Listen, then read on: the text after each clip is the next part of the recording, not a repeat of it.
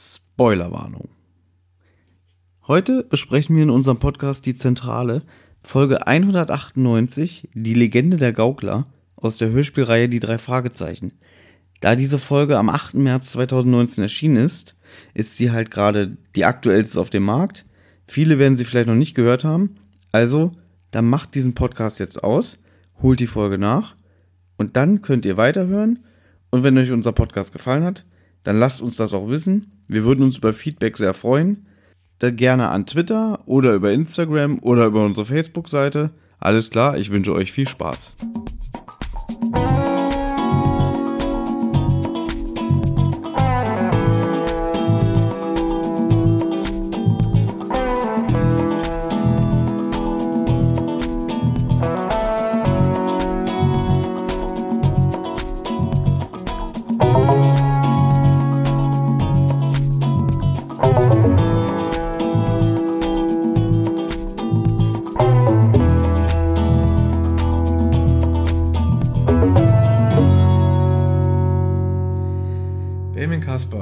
Es ist Samstagabend und hier sitzen zwei heiratsfähige Männer in ihrem besten Alter und reden über drei Fragezeichen. Was ist falsch?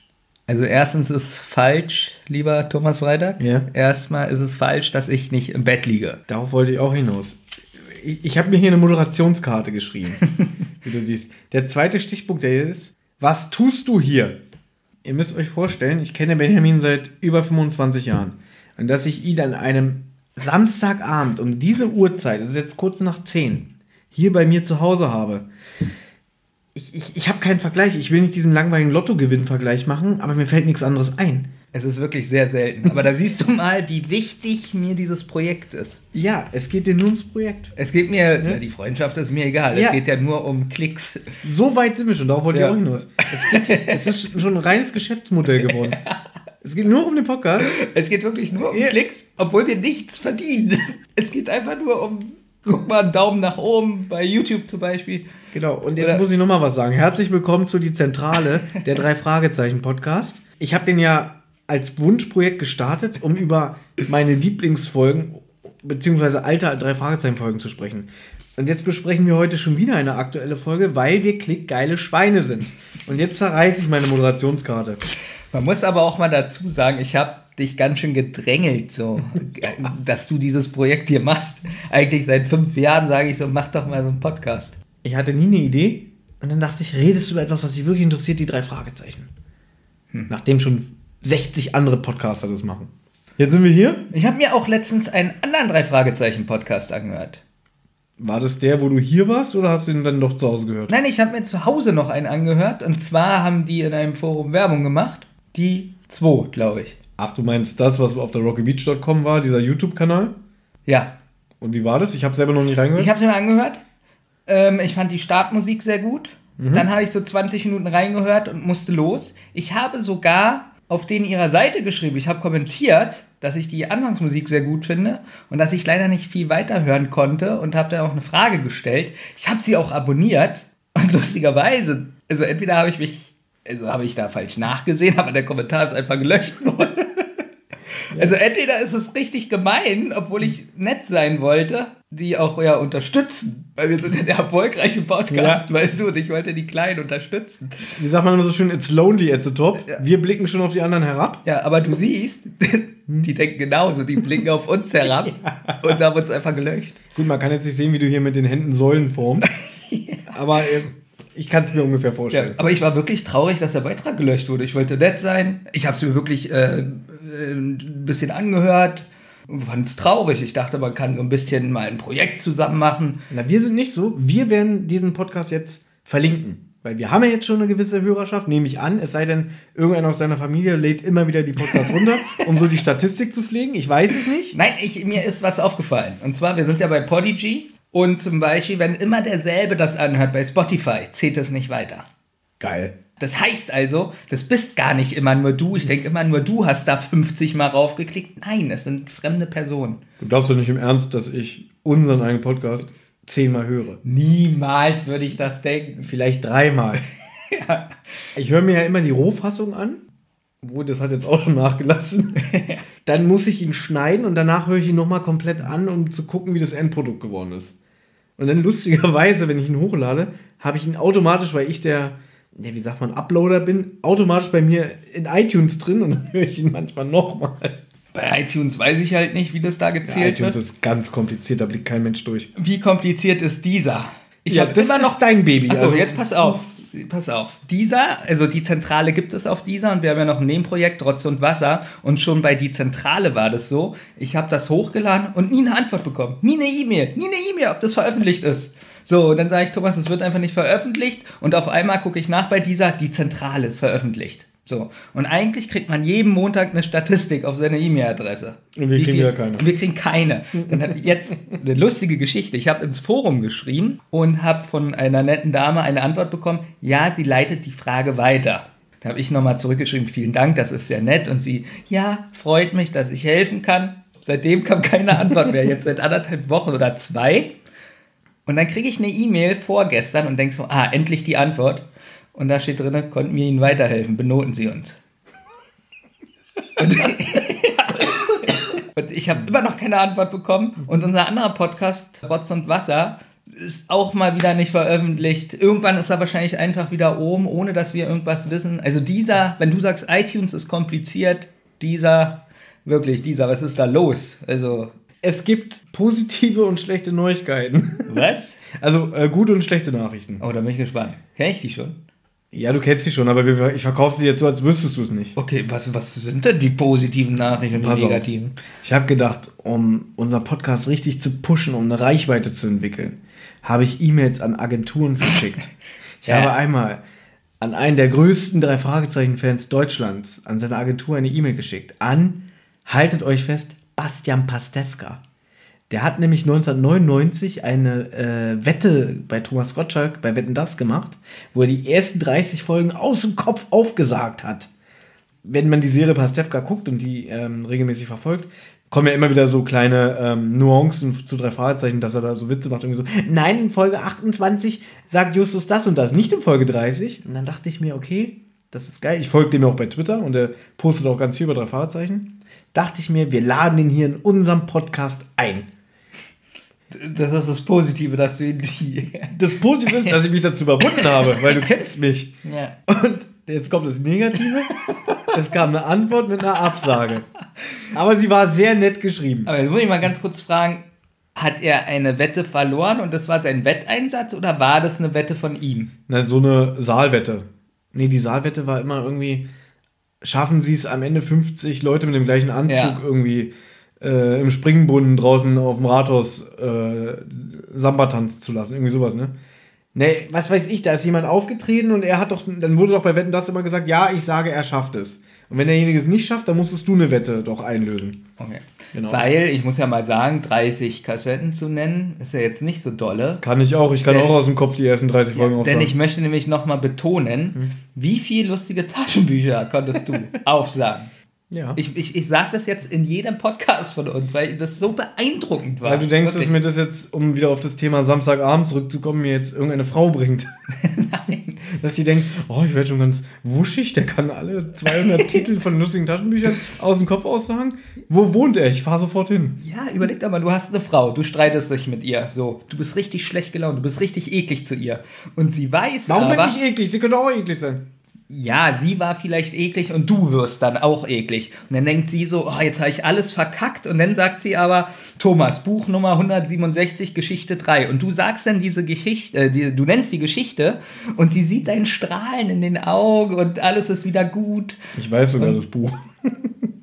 167 müsste die sieben Weltwunder sein und demnach ist Geschichte 3 Episode 3. So, habt ihr das? Das ist unglaublich. Gut, das ist jetzt nicht so. Das ist nicht. Überleg doch mal. Vor allem, du checkst es ja immer nicht. Ich sag das, es könnte ja was komplett anderes sein. ich habe das schon oft genug gecheckt, das weißt du. Und wenn es 200 Bücher gibt und sagen wir mal, in jedem Buch sind sechs Geschichten. Können wir das bitte jetzt abkürzen? Ich, Wir wollte- kürzen das ich ab. wollte doch noch und die andere kennst Geschichte. du aber noch den Zeichner. Und Lass naja. uns das jetzt abkürzen. Okay, Thomas ist ein Genie, was das betrifft. Denn ich habe ja noch eine E-Mail geschickt. Und zwar an die Agentur von Olli Schulz, der wohl auch ein guter, großer Drei-Fragezeichen-Fan ist. Auch da kam ja eine Absage, aber die war auch sehr nett geschrieben. Ihr seht, für euch Fans. Wir probieren jetzt mal hier so ein bisschen die Creme de la Creme einzuladen. Und jetzt pass auf, jetzt habe ich mir was ausgedacht. Weil Olli Schulz laut der Agentur sehr beschäftigt ist und auch sehr viele Podcast-Anfragen hat. Jetzt seid ihr gefragt, unsere Fans. ihr müsst jetzt auf allen sozialen Kanälen Olli Schulz anschreiben, von diesem Podcast vorschwärmen, erzählen, ey, die Jungs von der Zentrale, die hätten dich mal voll gerne als Gast und wenn du dabei wärst, das wäre ja der Shit. Es wäre großartig, lieber Olli, wenn du dabei wärst. Schreibt ihm, er soll in diesem Podcast auftreten. Und dann können wir ihn irgendwann hier als Gast begrüßen, wenn ihr alle dabei seid und schreibt Olli, Olli. Ja, über Skype denn. ja. Meinst du, meinst du, ich lass den hier rein? Du kennst meine Wohnung. Ja, aber du musst doch auch mal authentisch sein. In diesem also, Wohnzimmer gibt es ja. eine Couch, einen Tisch und zwei Stühle, auf denen wir sitzen. Na okay, was, was Wo soll er sitzen? Okay, jetzt mal ganz ehrlich, was, was soll er denn hier sonst machen in der Wohnung? Denkst du jetzt, er hat Lust, sich eine Wohnung anzuschauen? Erstmal ist die Vorstellung witzig, er kommt hierher zu mir. Und dann müsste ich sagen, Olli, nicht in die Küche gehen, ist nicht abgewaschen. dann müsste ich sagen, weil nicht abgewaschen ist, habe ich kein Glas, was ich ihm anbieten kann. Das heißt, er müsste aus dem Becher trinken und nur Leitungswasser. Und das dritte, weil wir beide schon auf diesen Stühlen sitzen, müsste er sich hier in die Mitte neben uns hinhocken. Das ist aber auch nicht so, dass wir jetzt vom Stuhl runtergehen würden. Sondern ich stehe auf. Sondern er muss sich hinhocken. Und dann müsst ihr immer, weil wir nur ein Mikrofon haben, müsst ihr immer ein bisschen näher mit dem Kopf ran. Und der muss aber auch wieder mit dem Kopf zurück, weil wir wollen ja aussprechen. Richtig. Und das nervt, wenn sein Kopf hier so halb vom Mikrofon ist. Und das, liebe ja. Fans, müsst ihr Olli Schulz schreiben, dann kommt er ganz bestimmt. Genau, ihr, ihr, schneidet das jetzt raus, diesen Abschnitt, und schickt ihm das. Hat der richtig Lust, genau. näher zu kommen. Der kommt bestimmt mit der Gitarre ja. und macht einen zentrales Song. Und Ende des Jahres sind wir dann bei iTunes äh, neu und beachtenswert. du hast aber auch Oliver Rohrbeck geschrieben. Stimmt, ich habe auch ähm, dem Management oder der Agentur von Oliver Rohrbeck geschrieben, denn wir müssen auch mal ein bisschen über drei Fragezeichen selbst erzählen. Es nähert sich ja dieses Jahr Folge 200. Und dazu gibt es eine Record Release Party, wofür es schon keine Karten mehr gibt. Sie ist ausverkauft. Gut, können wir nicht mehr hin. Verstehe ich nicht jetzt kommt wieder mein Einwand, du bist doch der größte Fan. Neben, neben Pastewka. Aber ich habe dir doch erzählt, ich war schon mal bei einer Record Release Party 2008 zur ja, Folge 125 und sie ging vier Stunden, weil es eine Dreifachfolge war. Und drei Stunden davon saßen wir nur rum und haben das Hörspiel gehört und wir sind fast eingeschlafen. Sie ging sogar fünf Stunden, glaube ich. Wenn du, stell dir vor, du sitzt in einem Raum mit 50 Leuten, die du nicht kennst und hörst ein Hörspiel und keiner redet und das Hörspiel ist jetzt nicht mal so gut. Also du wärst als erster eingeschlafen. Jetzt musst du dir vorstellen, in der Mitte saßen Oliver Rohrbeck, an äh, Jens Wawritschek und Andreas Fröhlich, die ja. drei Sprecher, die waren auch da. Wobei stimmt nicht, Andreas Fröhlich kam erst sehr spät, der hatte vorher noch einen Job, haben die auch angesagt. Die Hörer können es leider nicht hören, dann sitzt der Oliver Rohrbeck so da und hört so die ganze Zeit konzentriert zu. Und du sitzt da so und denkst so, ah, das ist aber ein toller Abend. Also er hat sich so so, also er hat so schräg nach oben geguckt und sich das Hörspiel angehört. Konzentriert hat er sich das Hörspiel auch angehört und die moderieren ja auch am Anfang und da hat er so gesagt, ja, wir haben es auch noch nicht gehört, das ist heute auch für uns eine Premiere. Ich glaube auch, die hören das nicht mehr nach, nach 200 Folgen, die nehmen das auf und hören sich doch nicht das eigene Hörspiel an. Das sind professionelle Schauspieler. Meinst du, die haben die Zeit? Meinst du, der kommt nach Hause und sagt, so, jetzt hörst du mir nochmal an? Na, vielleicht ja. mit seinem Sohn zusammen. Hat er einen Sohn? Haben die Kinder? Kannst du ja mal was rauslassen? Oliver Rohrbeck hat zwei Töchter, soweit ich weiß. Ja. Und bei dem anderen, bei dem Jens Wawrczyk, weiß ich es nicht. Und der Andreas Fröhlich hat eine Tochter zusammen mit der Synchronsprecherin von Kim Possible. Was? Diese Disney-Serie Kim Possible, die es mal gab. Okay, Und wer war Andreas Elsholz? Ach, das wollte ich noch berichtigen. Ich habe doch letztes Mal, wo wir über Arne Elsholz gesprochen haben, ja. habe ich doch erzählt, mein ehemaliger Zahnarzt hieß Elsholz. Der hieß gar nicht Elsholz, der hieß Holz. Zum Glück hast du das jetzt berichtigt. Der hieß Andreas Holz. Und es war immer der Running Gag bei mir und meiner Schwester, ah, ich gehe zu Andreas Elsholz wollte ich noch mal im Podcast hier richtig stellen. Genau, nicht, dass die Zahnarzt-Fans sich bei dir beschweren. Finde ich gut, dass du das hier klargestellt hast. Ich würde sagen, wir fangen jetzt an. ja. Wir besprechen heute. Jetzt, oh. wir, ganz kurz, ich habe ja schon ganz oft gehört, dass die Leute sagen, ah, jetzt, ab jetzt wird es langweilig. Stimmt, eigentlich die erste halbe Stunde ist immer am besten, ist mir auch aufgefallen. Ab jetzt wird es wieder langweilig, wir reden über die Folge. Verstehe ich gar nicht. Doch, irgendwo hatte ich das auch gelesen. Irgendwie super, die ersten ich 20 Minuten. Und dann, und dann macht ihr Zähne für Zähne die Folge. Wir müssen das irgendwann, glaube ich, auch mal ändern, dass wir vielleicht nicht immer komplett das Hörspiel durchkaspern, sondern so ein bisschen das Tempo anziehen.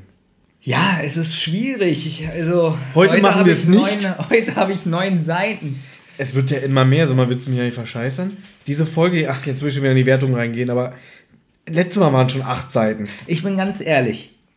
Die erste Folge, bei der ich hier mitgewirkt habe, da Ja. habe ich gemerkt, ich habe zu wenig Infos. Also ich habe mir zu wenig zusammengeschrieben, weil du hast mir mal lauter Fragen gestellt zu, zu der Folge und ich konnte nicht antworten. Und ich habe jetzt Angst, ich stehe unter Druck. Hm? Deswegen schreibe ich, eigentlich schreibe ich die komplette Folge ab. Jeden Furz schreibst du dir auf. ne? Damit du denn, ja Benjamin, was sagst du denn dazu? Nicht, dass ich so wieder so rumstammel, sondern ich habe jetzt äh, Infos. Ja, aber das ist das Schöne bei dem Podcast. Man hat ja natürlich auch so einen eigenen Anspruch. Man will ja besser werden. Das, Aber ich glaube, es wird auch langweiliger. nö, ich finde, wir sind ja so charismatische Typen, wir, wir rocken das Ding. Eigentlich schon. Ich finde, wir machen mal gute Gags dazwischen. Genau. Und weil wir klickgeile Schweine sind, wie wir schon gesagt haben. Wir haben ja letzte Mal Folge 197 im Auge des Sturms besprochen. Das ist bei Spotify, das ist durch die Decke gegangen. durch die Decke, weil es die aktuellste Folge war und die Leute das hören wollten. Und da haben wir uns gedacht, warte mal, jetzt ist ja gerade 198 erschienen. Die Legende der Gaukler. Und deswegen besprechen wir die heute und hauen die so schnell wie möglich raus. Ich habe ja schon mit Olli eine neue Folge aufgenommen. Die schmeiße ich jetzt weg, damit wir diese Folge raushauen für die Klicks. Oh Gott, die Leute glauben das wirklich. Da finde ich gut, dass sie es glauben. Nein, die Folge mit Olli kommt das nächste Mal. Das ist ganz schön. Die ist auch ganz gut geworden. Weil die Olli-Fans, äh, gibt, es gibt bestimmt auch Olli- und Thomas-Fans. Da finde ich es auch wichtig, dass die auch mal veröffentlicht wird. Ich freue mich, wenn irgendwann du und Olli mal eine Folge machen. Oh, Aber, aber die Bedingung ist, ich suche sie aus. Nee. Doch, das ist die Bedingung. Habe ich schon zu Olli gesagt. Olli hat gesagt, okay. Warum kann ich sie nicht aussuchen? Weil ich natürlich eine besondere Folge aussuche, wo, glaube ich, wirklich eine schöne Diskussion entstehen wird. Also, wir reden heute über. Die äh, Legende der Gaukler. Genau, ich habe die falsche CD in der Hand. Nein, da siehst du es ja. Also, die Legende der Gaukler. Ich gucke mir ja immer die Cover an. Ich glaube, wir haben selten so über die Cover geredet. Und mir ist es sofort ins Auge gesprungen und es hat gleich für mich so was Unheimliches. Denn ich finde Masken unheimlich. Und was ist auf dem Cover? Eine Harlequin-Maske. Ja, die, die sieht auch irgendwie nicht lieb aus. Guck doch mal darauf. Das sieht schon ganz schön düster aus. Könnte auch eine Maske sein, so von John Sinclair. Ja, das macht natürlich die leeren Augenhöhlen und Clowns, wie wir wissen, sind ja generell unheimlich. Finde ich nicht Clowns nicht, weil die bewegen sich ja, die bewegen ja den Mund, aber eine Maske ist immer starr. Ich habe vor Masken wirklich Respekt. Also, ich finde dieses Cover ist sehr düster und unheimlich. Ich, ja, was sagst du dazu? Ist das nur bei mir so, weil ich so. Ich finde es okay, aber es reizt mich jetzt auch nicht super. Ist es aber unheimlich für dich? Also hättest du es als Kind vielleicht auch unheimlich Als gefunden? Kind bestimmt unheimlicher als heute. Dann dieses Rot-Gelbe. Hinter der Maske ist es so rot-gelb gestreift. Ja, das erinnert an eine Zirkusleinwand, also an das Zirkuszelt. Und jetzt kommt das nächste, warum ich die Folge, äh, warum ich das gleich spannend fand. Ich finde die Zirkuswelt sehr interessant. Ja, aber Ich da find- ist diese Folge kein. Ich finde alles, Maßstab. was mit Zirkus zu tun hat, also ich finde die Zirkuswelt wirklich, ähm, die würde ich gerne mal kennenlernen und so mitreisen und die haben ja ein ganz anderes Leben. Hast du nicht eine lustige Anekdote aus dem Zirkus? Mit dem Nilpferd?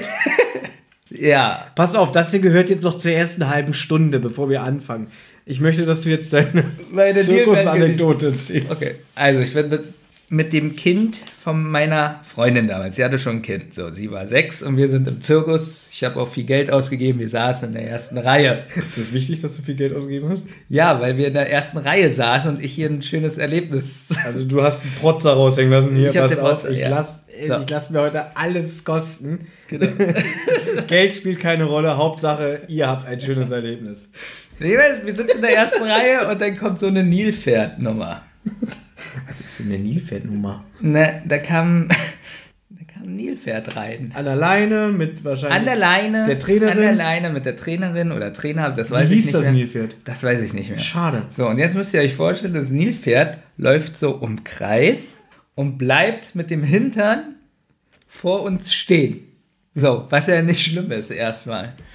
So, aber jetzt müsst ihr euch vorstellen, das Nilpferd hat seinen Schwanz gedreht, so wie so ein Propeller, so ganz schnell. Und das Heu auf dem Boden ist so rumgeflogen und gleichzeitig fängt das Nilpferd an zu pissen. So, und die ganze Pisse fliegt in mein Gesicht und in den Gesicht von der Tochter.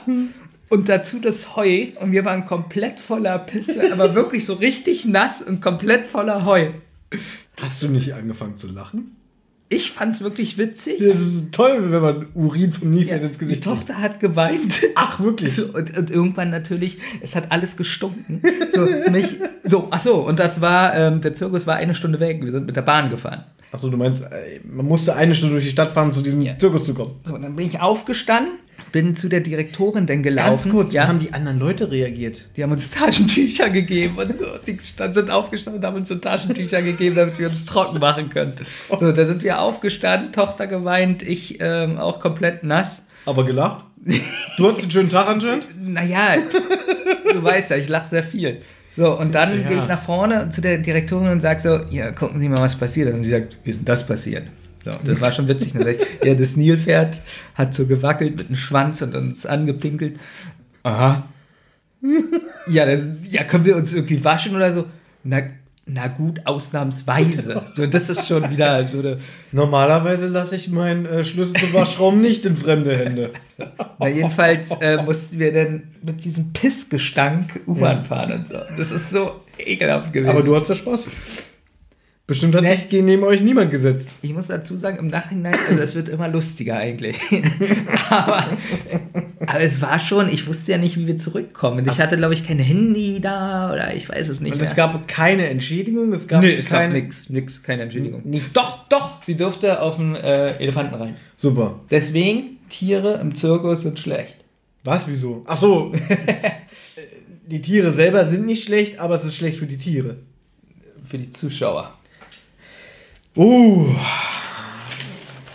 Man muss natürlich auch dazu sagen, Tiere im Zirkus, also so große Tiere sind natürlich wirklich, äh, haben nichts im Zirkus zu suchen. Obwohl ich immer ganz schwer am Überlegen bin, wie ist es mit anderen Tieren, so mit den kleineren. Weil ich kenne auch ganz viele Zirkusleute, die kümmern sich so gut um die Tiere und machen ganz viel. Und aber es ist inzwischen jetzt nicht wirklich so, dass ganz viele Zirkusse, die Mehrzahl ist Zirkusse, ne?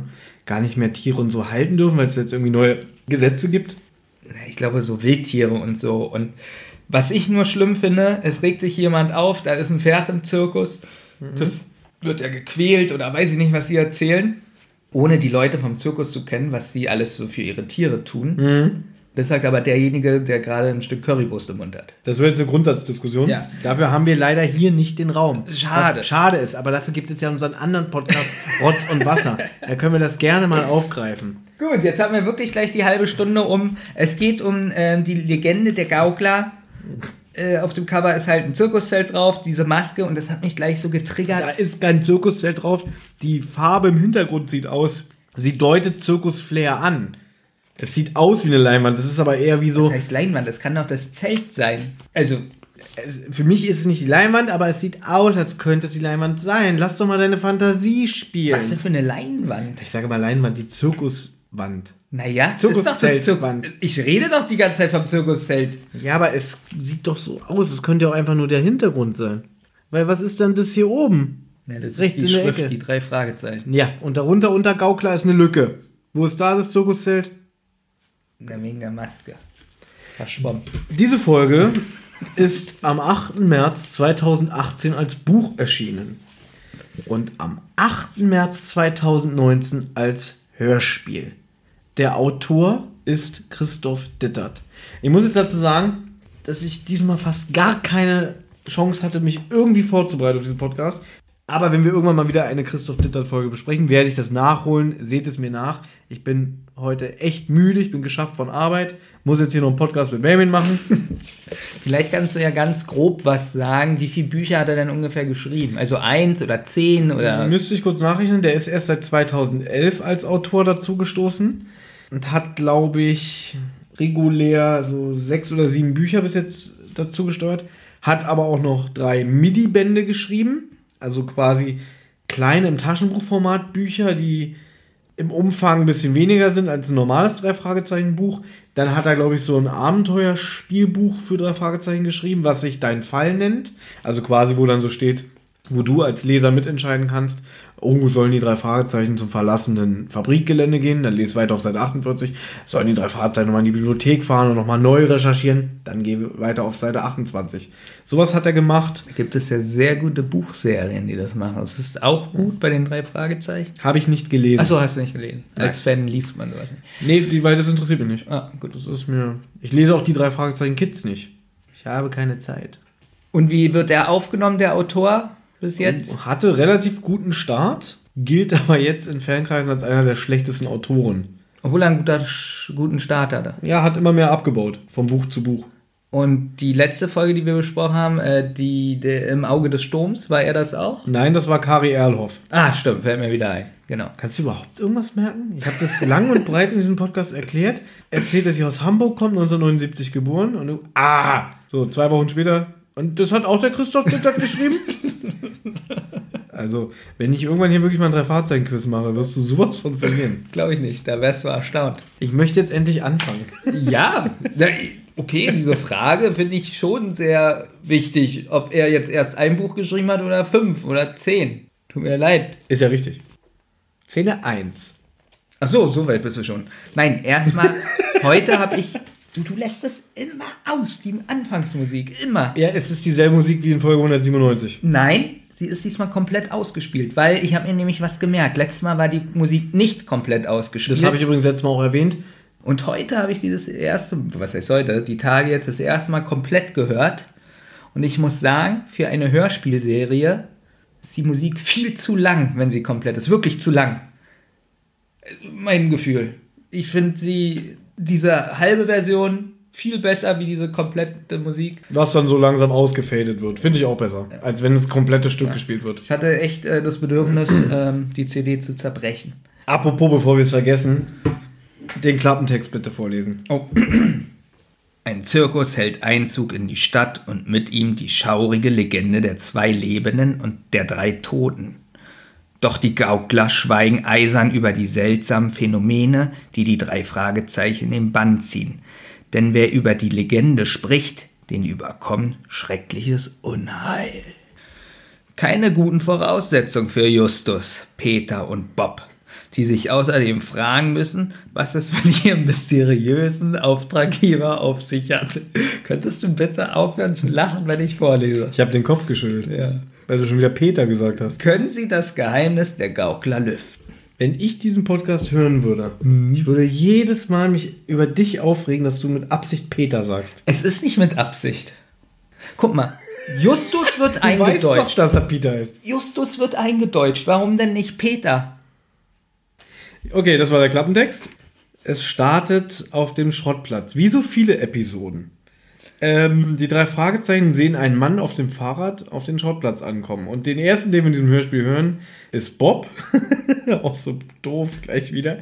So, hey, sieh mal den Mann da auf dem Fahrrad, der will wohl zu euch. Das klingt so, als würden die den ganzen Tag da hocken und jeder, der auch nur ansatzweise das Gelände betritt, wird gleich äh, betrachtet und gemustert. Naja, das sind Jugendliche. Die haben nichts zu tun. Naja, die sind aber eigentlich zum Arbeiten auf dem Schrottplatz. Naja. Die sollen da Wagen abladen, die sollen Ware sortieren, die sollen umschichten. Und da klingt es immer so wie, oh, guck mal, der da, der hat einen Hut. Da wurde denn schon mal gesagt, wie viel Quadratmeter dieser Schrottplatz hat? Vielleicht sind es ja nur 10. Ich glaube, in den Büchern wird beschrieben, wie groß der ist, aber so wirklich eine Dimension, wie groß der ist, habe ich gar nicht. Hat man gar nicht. Lustigerweise, weil, weil Bob sagt, da kommt einer zum Schrottplatz, wird er gleich von Justus berichtigt. Gebrauchtwarencenter Titus Jonas. So ein bisschen wieder albernes Geplänkel untereinander. Dann wird gefragt, was können wir für sie tun? Und der Typ stellt sich als Elliot Littlehorn vor und sagt, ich spiele, ihr sollt mir helfen zu gewinnen. Da Ja. habe ich mich gefragt, auch wenn ich das jetzt wieder vorgreife, ob das so ein bisschen doppeldeutig ist, dass er spielt. Weil am Ende äh, des Hörspiels kommt ja was raus. Ich greife jetzt sehr vor. Und da habe ich gedacht, vielleicht ist das sein Spiel, die Detektive zu gewinnen. Aber egal, übernimm du mal. Könnte sein. Es ist mir sofort aufgefallen, ähm, diese äh, markante Stimme ist mir sofort aufgefallen, denn es ist die Stimme von SpongeBob, von äh, Howard the Duck, Steve Urkel und so weiter. Aber du weißt nicht, wie er heißt. Patrick, nee. Also die Zeit für die Recherche hattest du wieder nicht. Na, San dafür bist du ja da. Santiago Ziesma. Aber ich habe mir schon ganz viele Interviews mit ihm angesehen. Der kommt gar nicht so lustig rüber in den Interviews, weil ich finde immer, das ist so ein humorvoller. Also man denkt eigentlich, er ist ein Schwamm. Und, ganz kurz, wusstest Ja. du, dass der übrigens auch mal eine Rolle hatte in Der Frauenknast auf RTL hinter Gittern? Nee. Das habe ich damals sogar gesehen, das muss so Ende der 90er gewesen sein. Und ich glaube, da war er ganz fett. Also in den Interviews, die ich gesehen habe, war er eigentlich relativ schlank. Ja, ist er ja auch. Und ich glaube, aber ich, also es ist schon ewig her. Ich habe ihn aber als ganz fett in Erinnerung in der Rolle. Vielleicht war er früher ein bisschen. Der, also in den Interviews hat er, glaube ich, immer so eine Mütze auf. Ja, so eine Basketmütze. Genau, man sagt, genau. ne? Ich fand, der war ziemlich ernst und. Ich habe gerade ein Problem. Ja. Die Folge, die wir jetzt gerade aufnehmen, Ja, erscheint ja jetzt nach Folge 197, die wir besprochen haben. Richtig. Lustigerweise habe ich aber vorher jetzt gerade eine Folge mit Olli aufgenommen, die Folge 147, Grusel auf Campbell Castle. Weil wir aber klickgeile Schweine sind, wird diese Folge vorgezogen. Hast du doch gar nicht erzählt. Nee, oder? Das wird auch der Untertitel von. Das haben wir jetzt schon mal besprochen.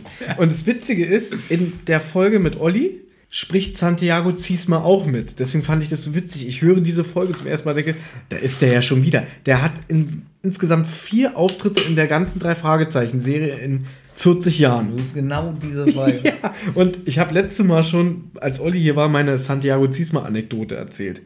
Aber wenn ich sie jetzt wieder erzähle, habe ich das ja zweimal im Podcast drin. Soll ich das jetzt rausschneiden bei Grusel auf Campbell Castle oder drin lassen? Weißt du, was du jetzt machst? Ich erzähle sie nicht. Du erzählst sie nicht und schneidest das von der anderen Episode hier rein. Wie findest du das? Nein, weil wenn ich sie dir jetzt erzähle, habe ich ja deine Reaktion. Und wenn deine Reaktion witziger ist als die von Olli, schneide ich die in die Grusel auf Campbell Castle Folge. Gut. Gut. Muss dir vorstellen, du weißt ja, wo ich arbeite. Jetzt sag nicht den Namen, aber am Wittenbergplatz hier in Berlin. Der Santiago Ziesma, der muss da wohnen. Ich habe den schon ganz oft in der Gegend gesehen. Und dann hatte ich mal irgendwie Feierabend, bin ich mit dem M19 gefahren. Ich wollte dann bis Yorkstraße fahren. Und dann sehe ich den einsteigen und denke so, äh, das ist doch Spongebob. Und dann war der auch, so wie du schon gesagt hast, so ziemlich ernst und so ein bisschen introvertiert und hat die ganze Zeit irgendwie auf den Boden geguckt. Wirkte eigentlich ziemlich, wie du schon sagst, ernst und, und zurückgezogen. Und dann bin ich mit ihm zusammen Bus gefahren. Also ich habe ihn jetzt nicht gestalkt, aber ich habe ihn schon so ein bisschen beobachtet. Durch ein Handy. Ich habe ihn durch mein Handy gestalkt. Und dann sind wir beide Yorkstraße ausgestiegen. Also ich wäre sowieso ausgestiegen. Ich bin ihm nicht hinterher, es war Zufall. Und dann sind wir beide unten auf dem Bahnsteig von der U7 und dann geht der da immer so auf und ab und dann waren da irgendwelche coolen Jugendlichen, die so rumgealbert haben. Und dann hat er so, so ganz ernst rüber geguckt und so in sein Bart gemurmelt und weil ich neben ihm stand, hat er so, das gibt's doch nicht, so scheiß Jugendlichen, immer hier so mit ihrer Scheiße, was die alles erzählen und so. Der, hat, der war wirklich wie so ein alter, wunderlicher Mann, wo man die Straßenseite wechselt, wenn der einem entgegenkommt. Oder so wie einer, der irgendwie aus dem Fenster guckt und so meckert, wenn du irgendwie zu nah am, am, am Bürgersteig mit deinem Auto stehst. So wirkte der. Da war mir ein bisschen unheimlich. Und dann warst du zu Hause, hast du den Spongebob gesehen. Ja, Patrick! Ja, genau. Mr. Krabs. Ja, jetzt habe ich diese Santiago Ziesma-Episode nochmal erzählt, aber für euch ist es das erste Mal. Nicht schlecht. Geil. Das heißt, wir müssen nächstes Mal eine Folge hören, wo er wieder mitmacht. Er erzählt die nochmal. Aber das passt ja ein bisschen zu dem, wie ich ihn einschätze. So Aus den Interviews, ja. Jetzt hast du ja die Folge, wie alt ist die Folge, die du mit Olli gehört hast? Von 2011. Also gar nicht so alt. Hat sich Naja, seine acht Stimme, Jahre, hat wenn man sich seine ist. Stimme, wenn man ehrlich ist. wenn man unehrlich ist, dann ist die Folge wie alt? Siebeneinhalb. Ähm, Oh. Wie hat sich das geändert? Seine Stimme so oder, oder seine Lust? Hat man vielleicht gemerkt, so, ja, Ich finde, der klingt jetzt eigentlich seit den letzten 20 Jahren immer auf dem gleichen Level. Ich glaube, der müsste jetzt auch schon so Anfang, Mitte 60 sein. Und ich fand, in dem Hörspiel hat man ihm schon so ein bisschen sein Alter angehört, aber nur ganz minimal. Also ich finde schon, man hört, er ist ein alter Mann, aber er hält diesen Level von seiner Stimme. also noch nicht so wie die Synchronstimme von Tom Hanks. Jetzt sind wir wieder bei Anna Elsholz. Ja. Ähm, Wie hast du die Sprache genannt? Gebisssprache? Gebissstimme. Gebissstimme. Also, das hast du behalten. Ja, die hat er noch nicht, die Gebissstimme. Nein, die hat er noch nicht. Es wird aber irgendwann soweit sein. Jedenfalls habe ich mich gefreut, die Stimme zu hören, weil ich finde eigentlich, dass er das, also ich habe ja schon ganz viel mit ihm gehört, auch so bei, bei Hörspielen. Und ich finde eigentlich, dass er es immer gut macht. Ich finde, er ist äh, ein sehr dankbarer Sprecher, weil man einfach merkt, das ist ein ausgebildeter Schauspieler, der jetzt wirklich schon seit 40, 50 Jahren im Gewerbe ist und einfach, ich glaube, der hat auch Theater gespielt. Ich habe den Ich müsste jetzt lügen, aber ich war doch mal bei einem Theaterstück von Dieter Hallervorn Hm. hier in Berlin und ich glaube, da hat er mitgemacht. Okay, wie, wie kann man sich erinnern an eine Folge aus dem Frauenknast 19, weiß ich nicht wann, und du warst jetzt bei Dieter Hallervon und weißt nicht, ob er mitgemacht hat? Naja, man ist ja auf dieser Welt, um auch ein paar Sachen zu erleben. Und wenn was schön ist, dann speichert man das sich ja ab. Ich weiß ja nicht, wie dein Leben so ist. die, der Frauenknast war schön und Dieter Hallervon nicht, oder was? Ne, weil mich sowas interessiert. Und ich habe ihn damals, wo ich das gesehen habe, durch Zufall, habe ich seine Stimme erkannt. Und dann habe ich gedacht, i, so sieht der aus, i.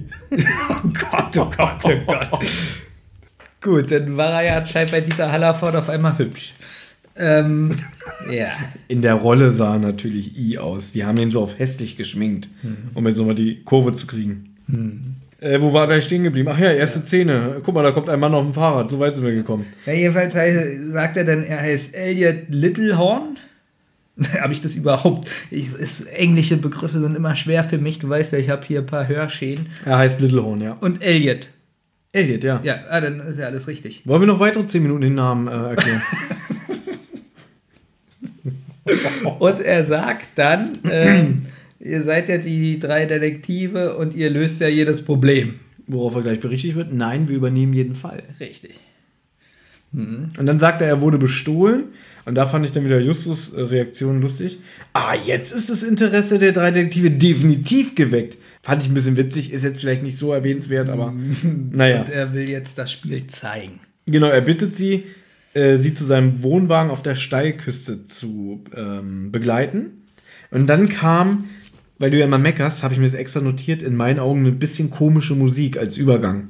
Erstmal möchte ich noch kurz sagen, dass ich die Geräusche im Hintergrund gut fand. Da sind so lauter so Bauarbeitergeräusche, habe ich so aufgeschrieben, und so Sägegeräusche und Vögel, weil ich ja letztes Mal kritisiert habe, dass die Stellen ganz oft so steril wirken. Das hatte ich da gar nicht. Ich hatte wirklich das Gefühl, die sind so auf dem Schrottplatz. Das ist aber diese typische Sound, Soundkulisse vom Schrottplatz. Finde ich gut. Da ist immer irgendeine Kreissäge, die im Hintergrund äh, grölt und halt so, als wenn einer mit einem Vorschlaghammer äh, Steine zerkleinert. Das ist diese typische Atmosphäre, die auf dem Schrottplatz herrscht. Vielleicht hatten wir bis jetzt wenig Folgen, die auf dem Schrottplatz spielen. Deswegen kennst du das noch nicht so. Ja, aber ich finde es trotzdem gut. Finde ich auch in Zukunft wahrscheinlich gut. Für mich als alten Hasen ist es natürlich, ich will es jetzt nicht abwerten, aber ich nehme das nicht mehr so wahr, weil es für mich die gewohnte Soundkulisse ist. Ich, es ist immer noch gut, aber nach 200 Folgen schaltest du irgendwann ab. Ja, die Musik, das ist so eine Musik, das sind Frauenstimmen, Ja, die einmal sagen die auch was, was ich nicht verstehe. ach, die sagen was? Ich habe nur irgendwie so, ha, ha, ha. Genau, das ist. Das ist so- einmal sagen die irgendein Wort. Das habe ich nicht rausgehört. Und ich, da wollte ich dich nämlich fragen, ist das was Uraltes? Ist das neu aufgenommen? Kam das schon mal vor? Es kann sein, dass es mal in irgendeinem Hörspiel im Hintergrund gedudelt wurde. Ich kann mich aber nicht dran erinnern, aber auf jeden Fall gehört es eher zur Neuzeit. Also so irgendwie in den letzten 10, 15 Jahren wahrscheinlich entstanden. Das ist wirklich witzig, weil in der 197 kommt kurz mal Techno-Musik vor und so und auf einmal kommt hier so die Frauenstimme. Was mir aber aufgefallen ist, Ja. ich finde dieses Hörspiel sehr arm, was Musikuntermalung angeht. Also es gibt dieses Stück, was da kommt, kommt dann noch, wird noch zweimal eingesetzt, so als Leitmotiv, so für die ersten drei Szenen. Dann kommt es aber auch nicht mehr. Ja, dann ist irgendwann wieder ein Stimmungswechsel im Laufe des Hörspiels, aber ich fand die ganze Folge sehr arm, was Musik anging. Fand ich aber nicht schlimm. Ich fand, das hat die Atmosphäre teilweise unterstützt. Da kommen wir aber später nochmal drauf zurück. Genau, jetzt ähm, setzt der Erzähler ein, nach dieser komischen Musik, dass sie die flache Hochebene erreichen, auf der der Wohnwagen steht. Und der wird dann beschrieben, dass irgendwie die ganze Rückseite, die zur Küste hingewandt ist, mit einem nächtlichen Sternenhimmel angepinselt ist. Wie schön du das gerade aufgeschmückt hast. So hast du das aufgeschrieben? so der Unterschied, wie du was aufschreibst und wie ich was Wie aufschreibe. man es wahrnimmt. Ähm, komplett schwarz mit Punkten. so habe ich das das war aufgeschrieben. ein nächtlicher Sternenhimmel. Ja, Das hat, spielt ja noch eine Rolle gleich. ja, aber ich habe es so beschrieben. Komplett schwarz mit Punkten. Weißt du, was mich gerade ein bisschen erschreckt? Im Laufe, Laufe meiner Notizen ist meine Schrift immer schlimmer geworden. Ich habe jetzt schon Probleme zu lesen. Littlehorn holt dann eine Kiste und eine Leinwand aus seinem Wohnwagen, wo ihm dann die drei Detektive noch unterstützen und wieder mit viel Gestöhn und Geächt so, oh, so schwer, haben sie da Steine drin, oh! Ähm, und dann entschuldigt er sich, er wird den Jungs jetzt eine abgespeckte Version seiner Vorstellung zeigen. Genau, sie sollen sich vorstellen, einfach, äh, sie sind jetzt im Zelt und alles ist so schön geschmückt und nicht nur diese Rückwand. Ja, genau, dann spielt nämlich diese, ähm, dieser nächtliche Sternhimmel eine Rolle. Und dann holt er einen Beamer und einen Laptop aus der Kiste, dann stellt er die Leinwand auf und dazu noch einen Klapptisch und Da- dann Ja, davor sagt er noch, was ich äh, wichtig finde für diese Folge, das erste Mal, dass er ein Gaukler ist. Das habe ich auch aufgeschrieben, habe ich jetzt übergangen, weil er das Wort Gaukler sehr schön findet. Also er findet es toll, sich selbst so zu bezeichnen. Reisender Fahrer oder wie man die alle nennt, ähm, Artist, beschreibt es nicht so gut wie Gaukler. Genau. Und auf der Leinwand dann äh, wird dann was projiziert. Projiziert. Projiziert, oh Gott, Du bist ja schon wie Olli. ich kann das nicht aussprechen, das Wort. Projet, Projiziert. projiziert. Ja, so wie Projektor, aber projiziert. Ich sage einfach projiziert, auch wenn es falsch ist. Es wird auf die Leinwand was geworfen. Sehr schön. Ein Bild. Und oben rechts ist die Sonne und unten links ist die Erde. Ich ahne schon, das wird hier heute wieder so ein Drei-Stunden-Ding. Und die Sonne ist so ein bisschen animiert und leuchtet bedrohlich. Richtig. Und jetzt holt er nämlich sein Hütchenspiel aus der Kiste und quasi lässt immer einen Kirschkern unter einem von drei Bechern verschwinden. Und dann funktioniert das quasi so, die Jungs sollen sich darauf konzentrieren und jedes Mal, wenn sie eine falsche Antwort geben, unter welchem Becher sich der Kirschkern befindet, dann rückt irgendwie die Sonne näher an die Erde. Er nennt das irgendwie Sturz in die Sonne. Und davor begrüßt er die Leute. Er fängt dann an mit seiner normalen Genau, Vorstellung. so. Also, Ah, hallo Damen und Herren. Es sind ja nur Herren anwesend. Ha. Genau. Und genau das sind die Situationen, die ich mag, die du nicht magst. Wieder nämlich die drei Detektive so. Haha, das äh, ist ja nicht so. Das konntest du aber schon mal besser, komm. Du meinst so dieses so, hm, schwierig. Also ich sag mal der in der Mitte. Nein, nein, nein, links. Ja, das würde ich auch sagen. Nee, nee, hör mal auf, hör mal auf. Es ist der in der Mitte. Nein, ich habe gesagt links. So dieses, dieses, oh, ich kann das gar nicht beschreiben, Und was mir es dafür gibt. aufgefallen, ich höre ja jetzt erst die sechste Folge oder so. Und das ist das, was ich liebe bei diesem Hörspiel. Dieses kindliche, äh, geschauspielerte, hm, ja, hm, ja, das ist, ja, nee, das kann nicht sein. Und für mich, für mich wirkt es immer so erzwungen. ich liebe Für es. mich ist es nicht, ich sage das öfter an dieser Stelle, homogen. Es hat keinen äh, Realismus. Das ist so, weil das im Skript steht. Genau das ist der Realismus bei mir. Dass sie so dazwischen reden und so nuscheln so ein Ich bisschen. habe so das Gefühl, die gucken sich dann an.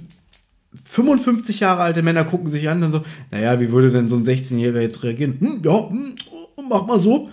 Und, und oh, ja, hm. Keine aber, das, Ahnung. aber das ist so realistisch. Ich finde, nein, das wirkt mir immer zu gestellt. Hm, hm, hm. Ja, so reden wir doch aber nicht. Okay, wir sind doch keine 16.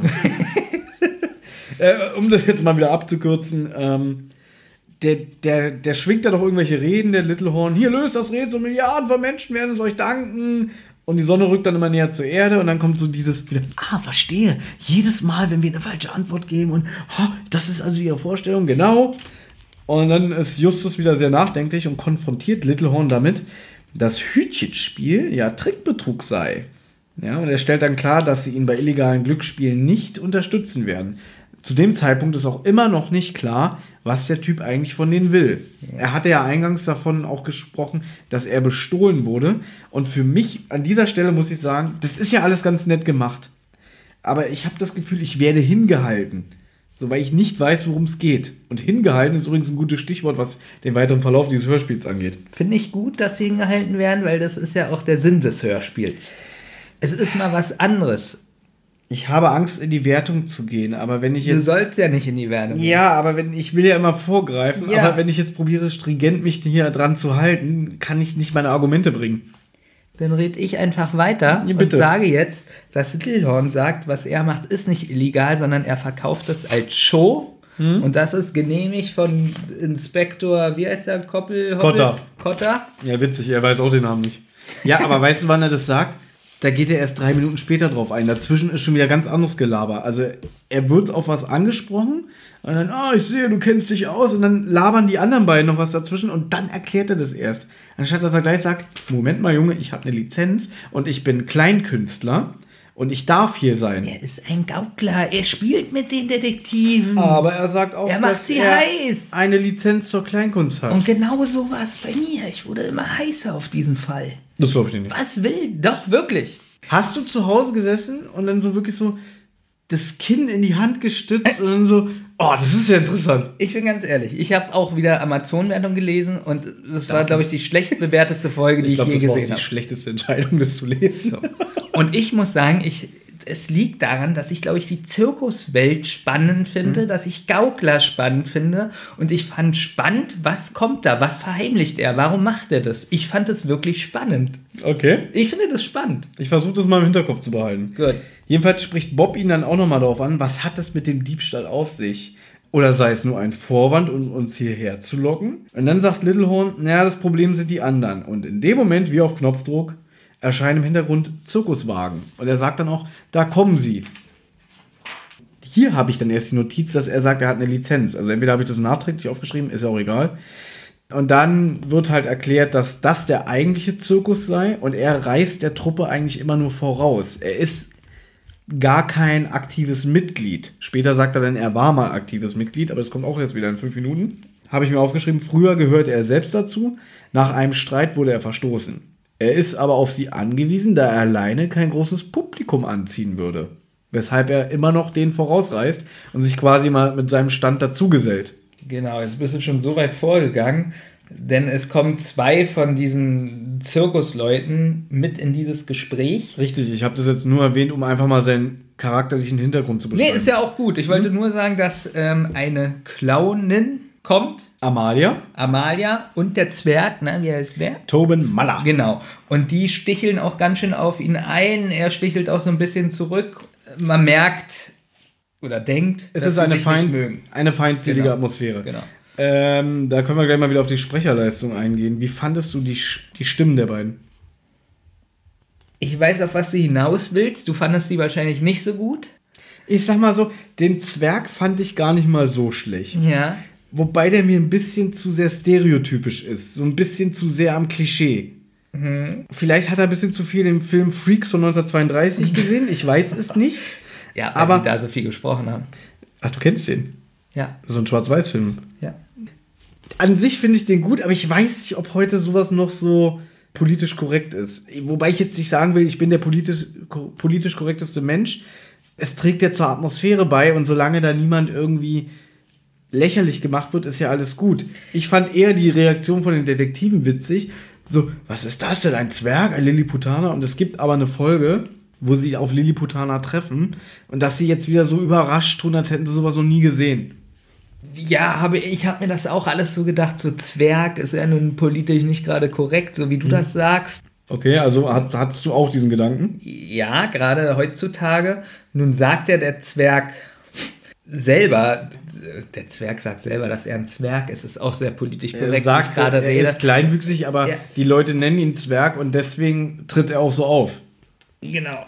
Aber auch wenn er es sagt, dass er ein Zwerg ist, ist es trotzdem schwierig. Weil viele sagen auch, viele Menschen sagen heutzutage auch nur, sie sind behindert, weil sie diesen Begriff so übergestülpt bekommen haben. Weißt du, was ich meine? Also sie würden das sich vielleicht gar nicht so bezeichnen, aber alle sagen das so, also nennen sie sich so. Ja, weiß ich nicht. Jedenfalls ist der Begriff schwierig. Jetzt muss man dazu sagen, Gaukler, alt. Äh, man hört dann ja auch raus, dass sie das da schon 100 Jahre machen. Ja, die Frage ist, ich sage, nehmen wir jetzt mal so einen Begriff wie behindert, der ja eigentlich heutzutage schon sehr negativ behaftet ist. Es war ja erstmal nichts Böses dahinter. Genau, und irgendwann wurde es durch Mundart so ein bisschen ein böses Wort. Es wurde halt in den Alltagsgebrauch, in, den, in die Alltagssprache übernommen als Beleidigung. Und deswegen behindert ist ja auch so ein Wort, was eigentlich als Beleidigung rübergeht. Und als witzigerweise, bei unserer letzten Folge habe ich gesagt, hier der, der Rubbish George hatte eine Freundin mit ihrer behinderten Tochter. Und wo ich das nochmal angehört habe, dachte ich so, oh, ich habe behindert gesagt. Und habe mir Gedanken gemacht, hoffentlich versteht das jetzt keiner falsch. Ich arbeite ja nun im pädagogischen Bereich mit Kindern und da benutzt man den Begriff heutzutage gar nicht mehr. Und deswegen, weil das ja auch so ein Standard ist, so ab wann, ab wann zählt man denn als behindert oder was ist überhaupt behindert? ist man schon behindert, wenn man nicht ganz der Norm entspricht? Und, oder, oder sollte man nicht selber bestimmen können oder sollen, ab wann man sich äh, eingeschränkt fühlt? So, Wie willst du das also- denn selber bestimmen, wenn du gar nicht so die medizinische Kenntnis hast, um zu sagen, äh, ich kann die und die Fähigkeit nicht voll ausüben, weil mir da die Handhabung über meinen Körper fühlt, aber du kannst dich doch selber nicht einordnen, wie viel Prozent deines Körpers behindert sind. Aber wenn ich mich ganz normal fühle und mich das nicht behindert, Mhm. dann kann ich doch sagen, ich bin nicht behindert. Nur weil jetzt andere sagen, äh, ich entspreche nicht der Norm, bin ich behindert. Ja, okay, da muss man dann wieder unterscheiden zwischen was ist normal, was ist unnormal.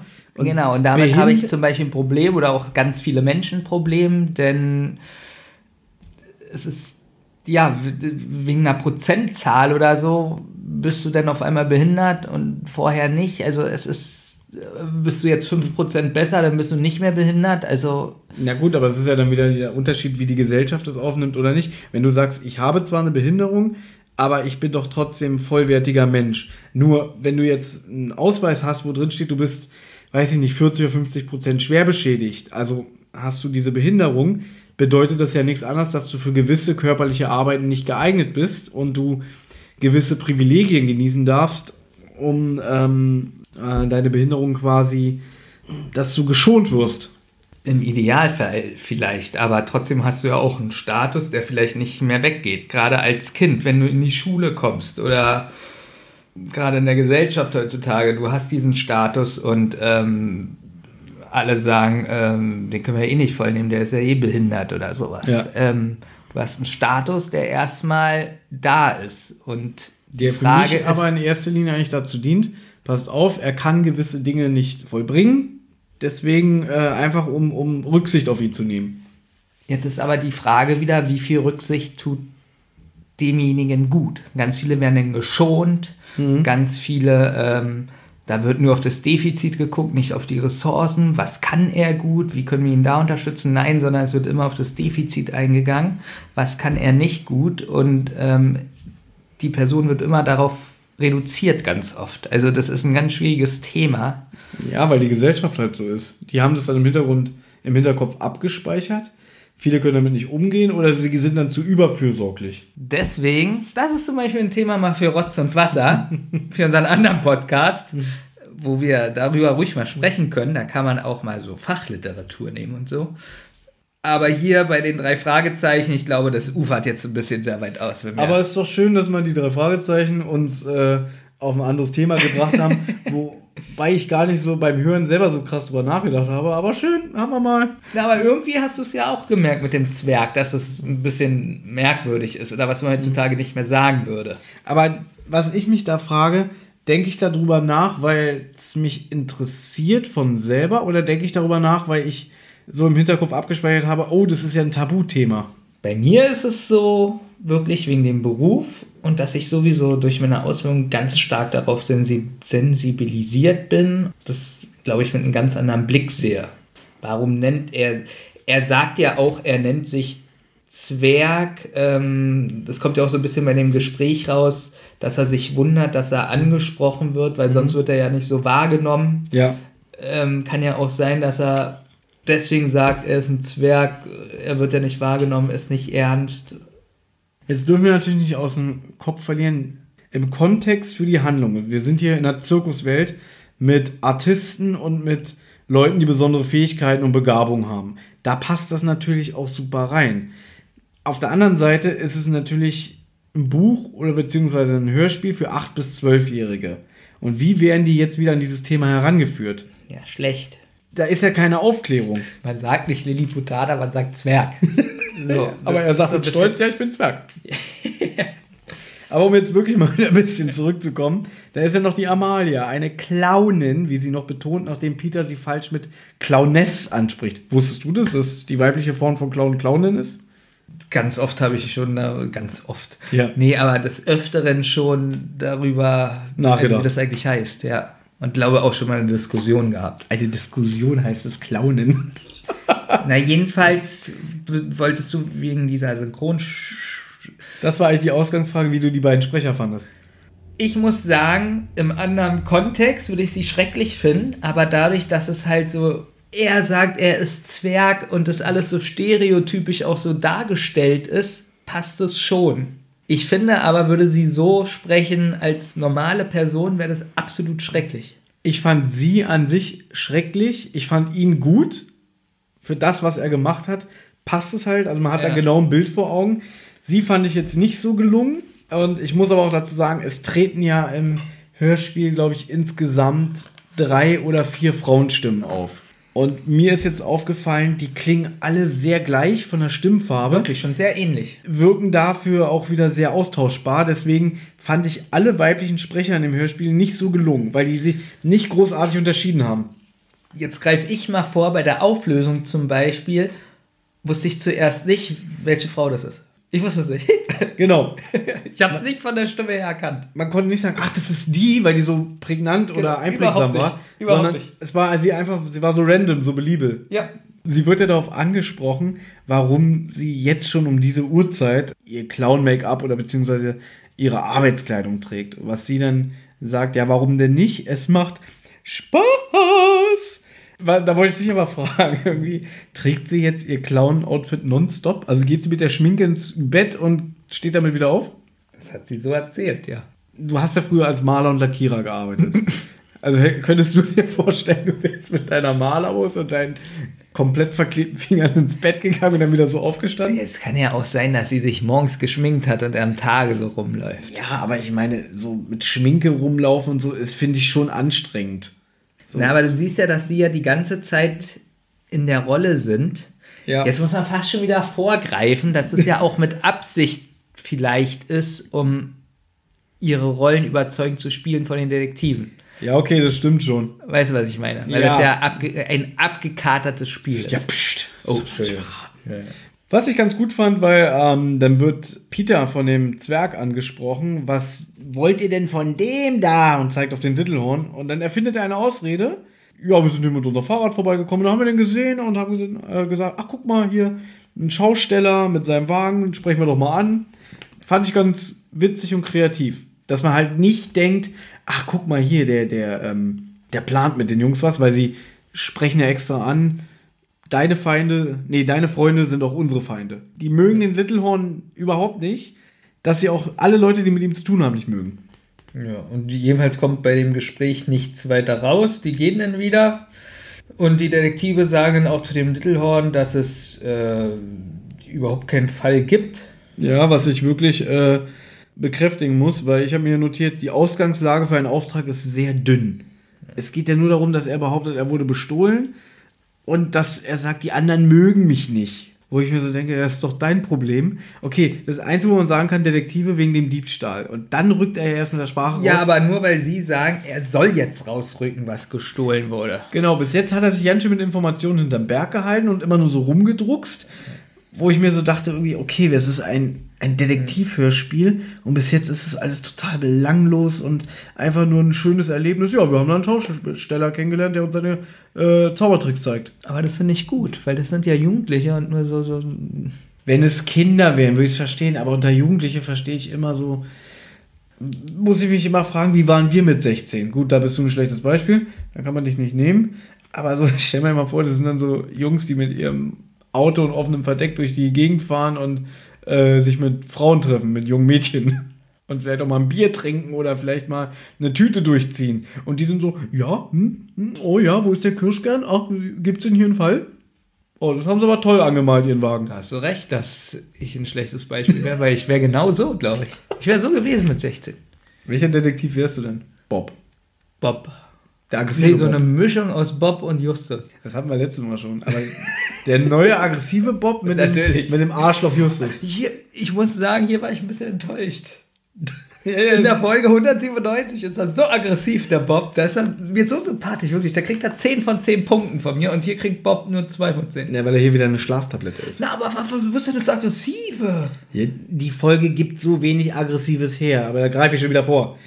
Justus ist dann wieder recht dreist, weil er dann sagt, also erstmal sagt er, ja, wir übernehmen jetzt den Fall, obwohl sie erstmal sagen, ist das ein Fall? Das ist doch kein Fall. Ist das ein Fall? Und Justus beschließt einfach, es ist ein Fall. Und dann sagt er, wir fragen jetzt mal die anderen Leute. Und die anderen beiden sagen auch so, wie willst du jetzt einfach ungefragt in die Wohnwagen gehen, die fragen? Er so, ja. Wo ich denke, wirkt mir zu unnatürlich, dass er jetzt sagt, wir ermitteln jetzt und wir drängen uns jetzt den Leuten auf. Du hast aber auch Infos raus, äh, ausgelassen. Dafür bist du ja da. Nämlich, dass 300 Dollar gestohlen wurden, sagt er. Und, äh, und zwar aus seiner Einnahmekasse.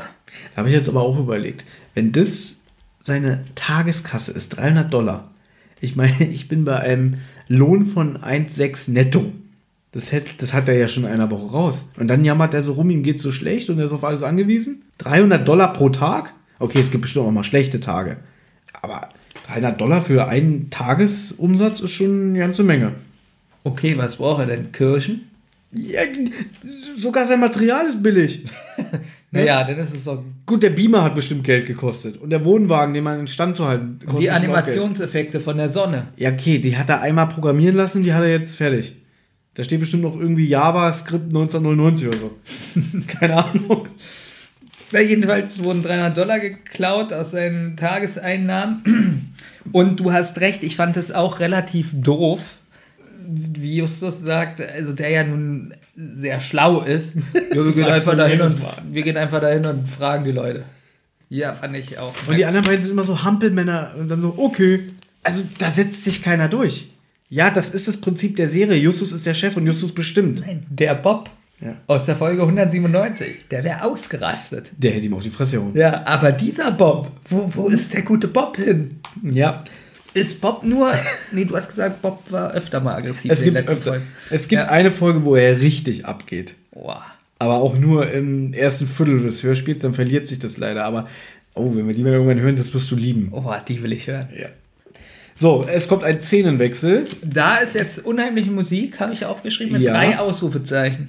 Die muss unheimlich sein. Ja. Stimmt, es waren so komische Knattergeräusche, so, also ganz komische Instrumente. Ja, so ein stimmungsvoller Übergang, der auch wirklich so ein bisschen in die Atmosphäre passt. Fand ich wirklich gut, die Musik da. Und wir begeben uns zu dem Zwerg. Sie befragen, der heißt Tobin, hatten wir schon gesagt. Der dann übrigens äh, recht freundlich ist, weil vorher hat er noch gesagt, so auf Nimmerwiedersehen. Und jetzt sind sie wieder bei ihm und dann sagt er, na, hat er euch jetzt geschickt, um hier rumzuschnüffeln? Naja, einmal erzählt der Netzwerk so ein bisschen, dass es ja kein Zirkus ist. Er sagt aber auch nicht, was es sonst ist. Er sagt einfach nur, dass es kein Zirkus Es ist. wird nicht wirklich gesagt, was Ja. das eigentlich ist, oder? Deswegen ist es für mich ein Zirkus. Es ist generell, es ist kein Zirkus, sie sind Gaukler, ähm, es wird nie richtig, so wie du das gerade sagst, es ist kein Jahrmarkt. Man hat auch nicht so richtig die Vorstellung, finde ich. Ich hatte ganz oft so Schwankungen, wie groß das ist. Manchmal hatte ich das ganz klein, es ist ein Zelt, später in der Szene, denn es ist ja doch ein Jahrmarkt, so, das ist merkwürdig. Da würde ich nämlich gerne jetzt vorgreifen. Ja. Denn einen Tag später kommen sie ja wieder und dann ist da ja schon ein bisschen was los. Hm. Da ging es mir wie, wie dir. Ich fand die Sounduntermalung zu gering. Also ich hatte nicht den Eindruck, dass da jetzt viele Menschen sind. Es wird zwar gesagt, oh, da sind ja schon einige Menschen, aber mir fehlte so richtig viel äh, Stimmengewirr im Hintergrund. Mir fehlte Musik, so oh, da muss ich sagen, da war schon viel Musik im Hintergrund. Fandest du? Ich fand sie sehr arm. Da war Musik, gebe ich dir recht, aber nicht so, wie ich es mir vorstelle.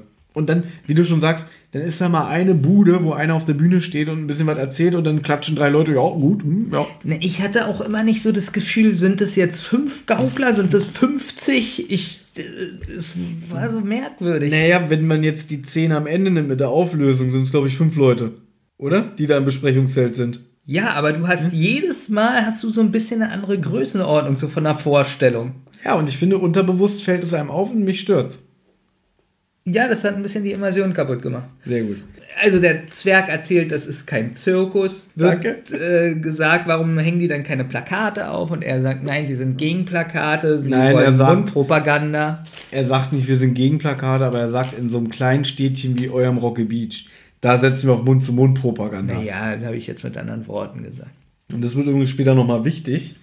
Und dann sagt er auch, und jetzt geht mal hier weg, wir müssen hier endlich fertig werden, morgen müssen, muss alles stehen. In dem Moment hört man im Hintergrund, wie ein Auto anhält und Inspektor Kotter steigt raus und dann sagen die Jungs, oh, das ist Inspektor Kotter, lass mal gleich mit dem reden. Du hast ganz wichtige Sachen ausgelassen.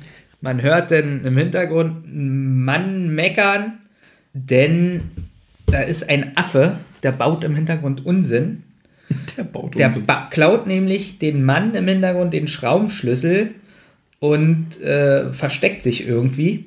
Und der Mann, äh, auch ein Gaukler, der flucht denn und sagt denn, sollen doch die drei Toten das Vieh holen. Und das fand ich ganz, das habe ich mir aufgeschrieben, ganz schlecht betont. Als ich das das erste Mal gehört habe, habe ich zwar den Affen gehört, habe das aber nur so als Hintergrundgeräusch wahrgenommen, weil er ist ja ein Zirkus, da sind ja auch Tiere.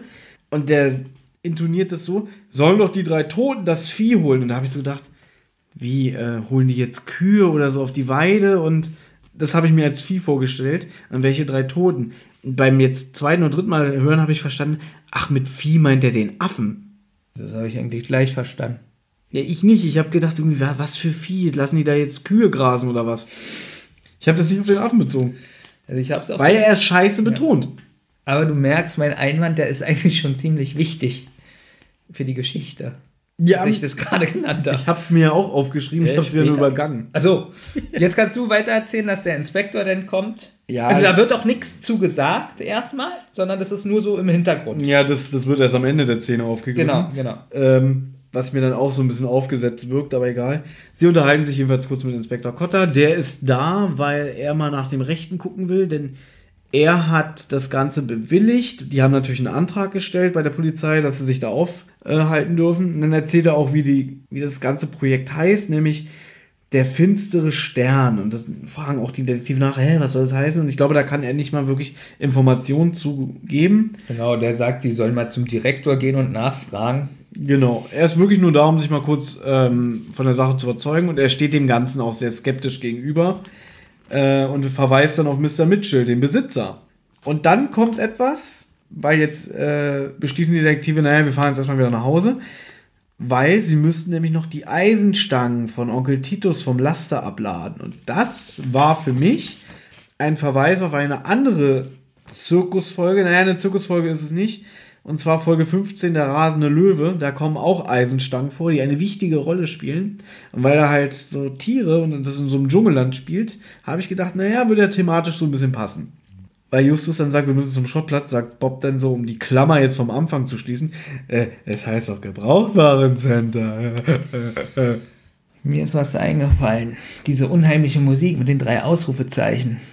Das war gar keine Musik, sondern es war so ein. Ein Übergang. Und das ist so ein, so ein Geräusch, das erste Tomb Raider-Spiel. Das hat, wenn man, wenn man da einen Schatz gefunden hat oder so, oder ein Geheimnis, kam auch so ein Düdüdüdüm. Es hatte also auch so was Unheimliches. So, so was. Und ich habe dir am Anfang gesagt, diese Folge kriegt von mir zwei Punkte mehr Ja. wegen diesem Geräusch. Aber nur wegen diesem Geräusch. Es hatte was richtig Mystisches, Unheimliches, dieses Geräusch. Das heißt, sagen wir mal, die Folge würde 6 von 10 kriegen. Dann würde sie 8 von 10 kriegen. Wegen diesem Geräusch. Wegen diesen, dieses Geräusch kommt zweimal vor. Leider nicht öfter. Dann würde es vier Punkte mehr geben. Ich finde dieses Geräusch so passend. ich schätze dein Bewertungssystem. Ich, ich werde das übernehmen.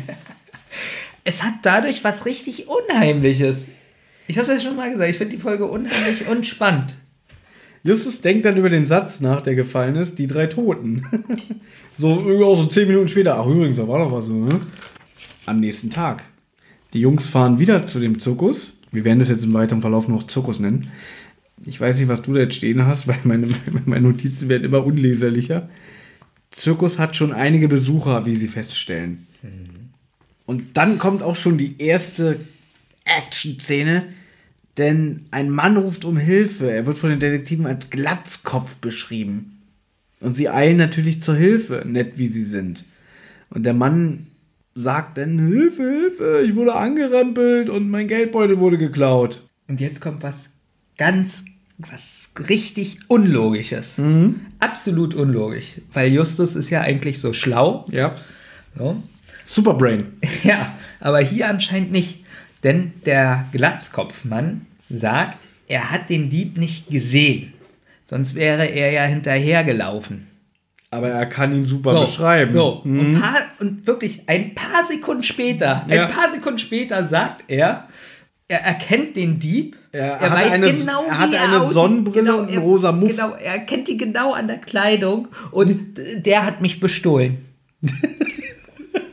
Und du meinst, es ist komisch, dass Justus da noch nicht drauf eingeht. Ja, weil er sagt vorher, weil er auch so eklig reagiert, der Glatzkopf. Nee, natürlich habe ich ihn nicht gesehen, das wäre ich so hinterhergerannt. Gut, und das- eine Sekunde später beschreit er ihn, da ist der Dieb, der hat mich bestohlen. Komm, ist- das ist schon. Es kommt ja im weiteren Verlauf noch raus, warum, aber Aber das Justus ist mir da nicht das aufgefallen. Wirklich nicht? Nein, das ist mir nicht Aber ganz aufgefallen. ehrlich, das hätte Justus doch eigentlich.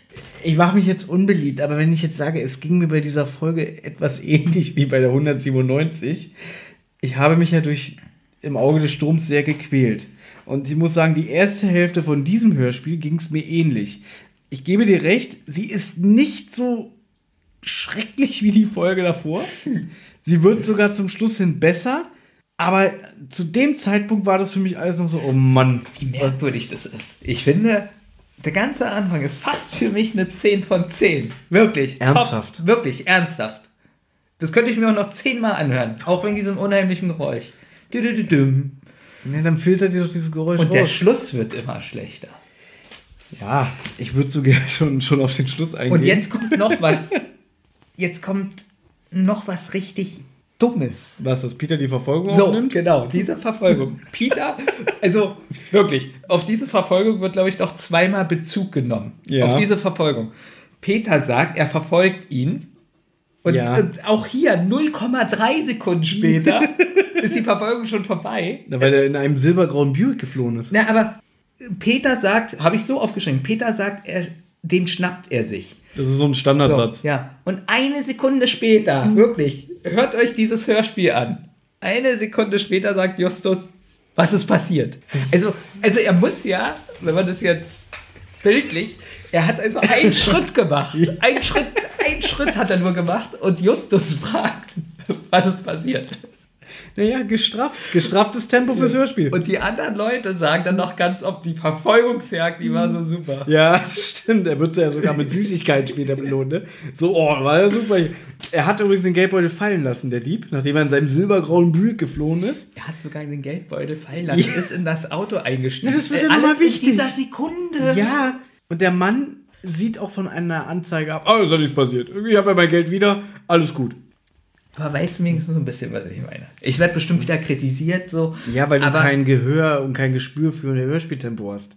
Soll das jetzt 10 Minuten gehen, Nein, wie er aber man kann es ja wenigstens fünf Sekunden machen, aber nicht.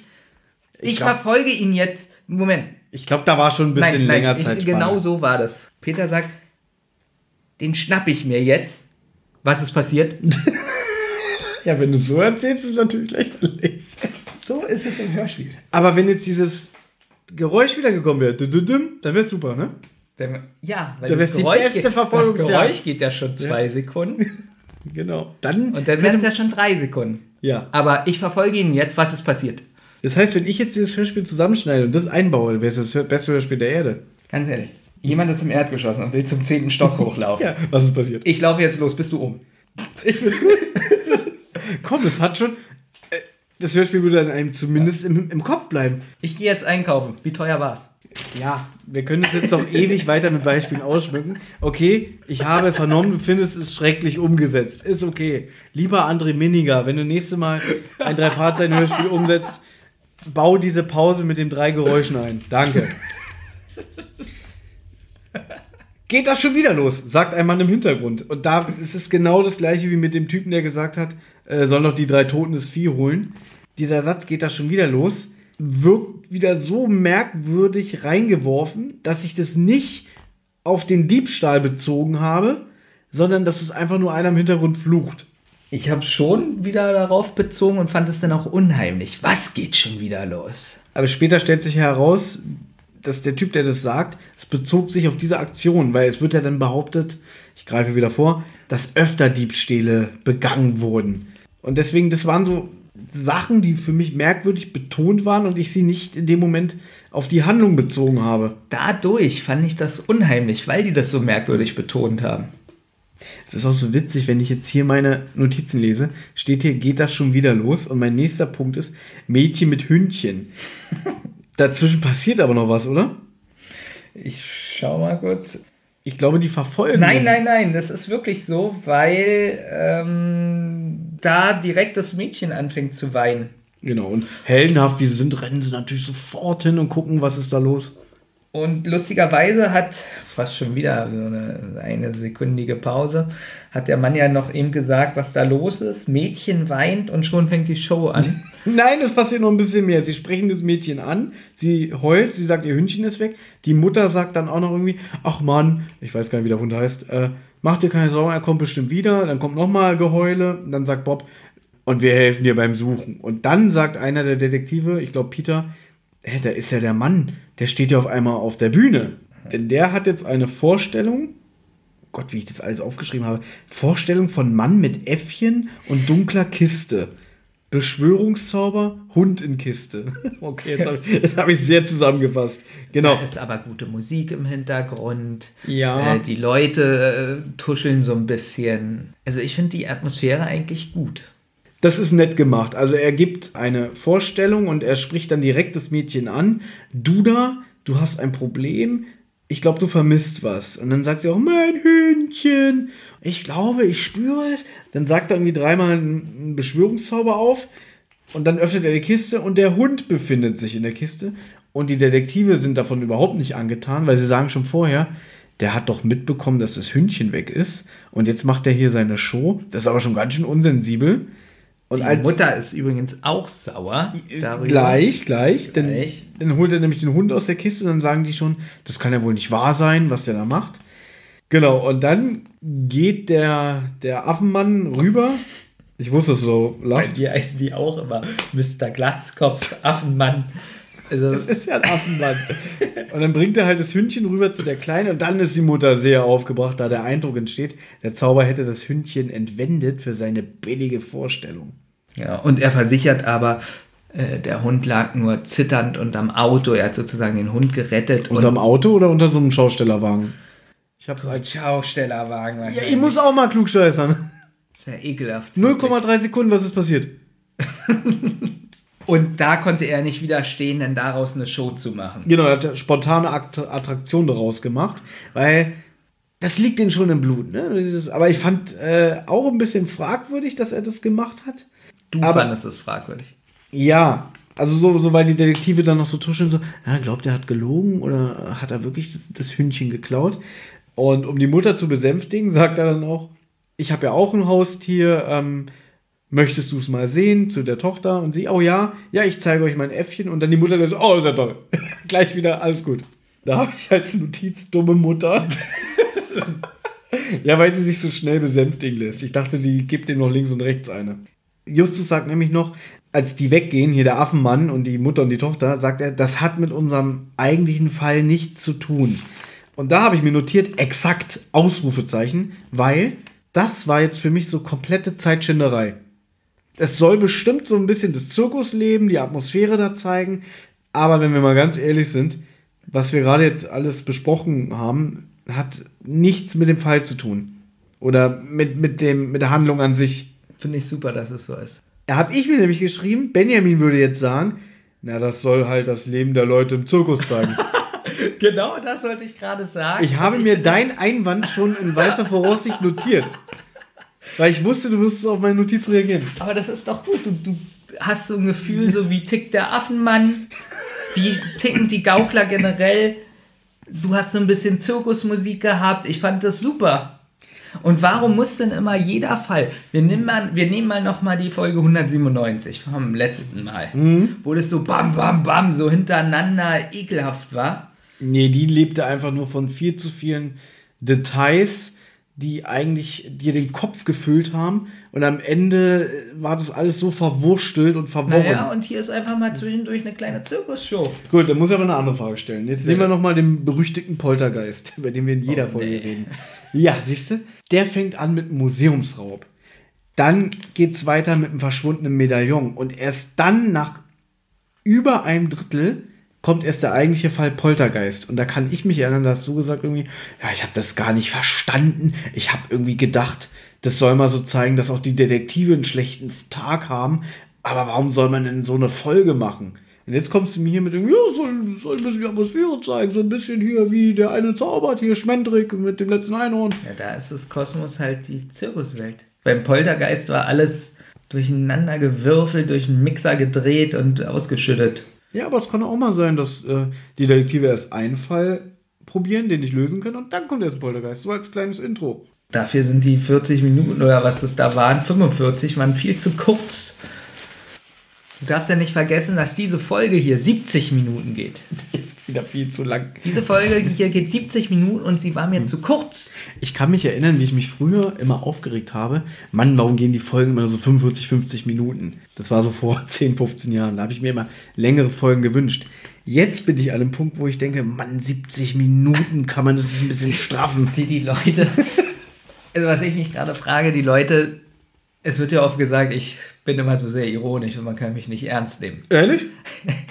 Und ich habe so ein bisschen das Gefühl, die denken jetzt, ich verarsche die Leute mit der Folge, was ich hier so erzähle. Aber ich fand sie bis hierhin wirklich gut. Das wirklich gut. Ich komme mir nicht verarscht vor, aber ich denke wirklich so, was mag der denn an dem. Jetzt hätte ich, Ich beinahe hab- Kack gesagt. Nein, ich habe dir ja schon mal gesagt, dass ich die, das ist schon das Cover mag. Ja. Ich bin mit der Zirkuswelt verbunden. Ich gehe ja auch ganz oft in Zirkus. Ich lese ganz viel so über Lässt sich ins. Gesicht pissen. Und ich, für mich ist es einfach eine Faszination. Und ich glaube, plus diesen Tomb Raider-Geräusch. Düdüdüm. Das ist die beste Folge, die du bislang gehört hast. Löst sie jetzt schon den Gockel ab. Bis hierhin ist sie auf, auf dem Gockelniveau. Aber ich muss ja auch sagen, ich meine, ich kann dich ja verstehen, wir gehen ja alle sieben Jahre in den Filmpark Babelsberg zu Halloween und das mag ich ja auch so, dass so, dass sich da Leute verkleiden und dich erschrecken und dass sie halt komplett so gut geschminkt sind, dass es nicht billig wirkt und so, das mag ich ja auch. Aber das kann mir dieses Hörspiel leider nicht geben. Es gibt drei Fragezeichen-Folgen, wo es auch Zirkusfolgen gibt und so, die für mich eine bessere, authentischere Atmosphäre haben als das bis hier. Und mir fällt gerade auf, ich bin ja hier der drei Fragezeichen-Fan, der gesagt hat, lass mal einen drei Fragezeichen-Podcast machen. Und Und jetzt unterstütze ich die Folge hier. wir machen nur noch Folgen, die ich vernichte. Also, irgendwie habe ich das Gefühl, Dafür bin ich ja da. Ich mag ja diese Folge. nee, ich halte es nicht mehr aus. Wir müssen mal wieder eine alte Folge besprechen. Eine meiner Lieblingsfolgen. Und Jetzt darfst du weiterreden. Jetzt soll ich weiterreden. Jetzt kommt die Musik ohne Frauenstimmen. Da, da, da. Aber die Musik passt noch zu den Frauenstimmen. Also, also es kommt einem so vor, es ist die- dieselbe CD, die abgespielt Es wird. ist auch dieselbe Melodie, wahrscheinlich nur 30 Sekunden weiter. Also, Also deswegen, das meinte ich ja mit dem roten Faden, dass du halt mehrere Szenen so aneinandergereiht hast, wie, weiß ich nicht, eine Perlenkette. Sag mal, die Handlung ist weiß, weiße Perlen und dann kommen immer rote Perlen dazwischen. okay, das kannst du jetzt aber bei den anderen drei Fragezeichen-Folgen, die wir gehört haben, aber wohl nicht sagen. Wo die Musik teilweise so gemischt ist. Ähm, Habe ich das gesagt? Hast du eben gesagt, dass dazwischen die roten Perlen sind. Ich beziehe mich doch gerade auf die Folge. Diese, diese Melodie mit den Frauenstimmen sind die roten Perlen. Und bis zu diesem Ach Punkt. so, du meintest jetzt nur diese Folge. Ich dachte generell. ja, wie dumm bist du denn? Hörst du nicht zu oder was? Ich dachte, du meintest generell die drei Nein, Fragezeichen. nein, habe ich nicht gesagt. Weil da ist wirklich die Musik so merkwürdig gemischt teilweise. Da Teilweise. sage ich jetzt als, ich werde langsam Experte. Ja. Ja. Wie gesagt, du hast ja schon zwei Lieblingsfolgen. Der Gockel und der Gaukler. Im nächsten Segment wird Peter von einer Bauchladenfrau angesprochen. Hey, deine 0,3 Sekunden Verfolgungsjagd hat mich begeistert. Du bist ja hier der Held. Und dann belohnt sie ihn auch noch mit Süßigkeiten für seinen heldenhaften Einsatz bei der Jagd auf diesen Typen. Und sie sagt, du bist ein Zuckerperlentyp. Dann hört man so im Hintergrund wieder Bob murmeln und so, "Ja, das ist ja, äh, das ist ja. Er ist bestimmt eifersüchtig, weil Peter Perlen kriegt und er nicht. Also das ist dieses, du sagst, du magst es immer so, ja, mm, ja. Das liebe ich. Da ist es mir aufgefallen, das fand ich aber, Ach, da fandest du das auf einmal wieder gut. ja, weil ich so dachte, wie Bob so da steht und so, oh, das ist ja, ich will auch. ja, so ein Die haben denn da auch eine ganz andere Stimmart auf einmal. weil es improvisiert ist. Es ist so gut, dieses Improvisieren. Ich liebe es. Ob die mal eine Folge machen, nur improvisiert. Aber sie ist ja dann nett, sie gibt den anderen beiden auch Süßigkeiten, weil Die sie meint, freuen sich wirklich, Genau. das merkt man. Sagt sie da eigentlich schon, ja, sie sagt, sie heißt Zui. Ja, sie stellt sich als Zoe vor.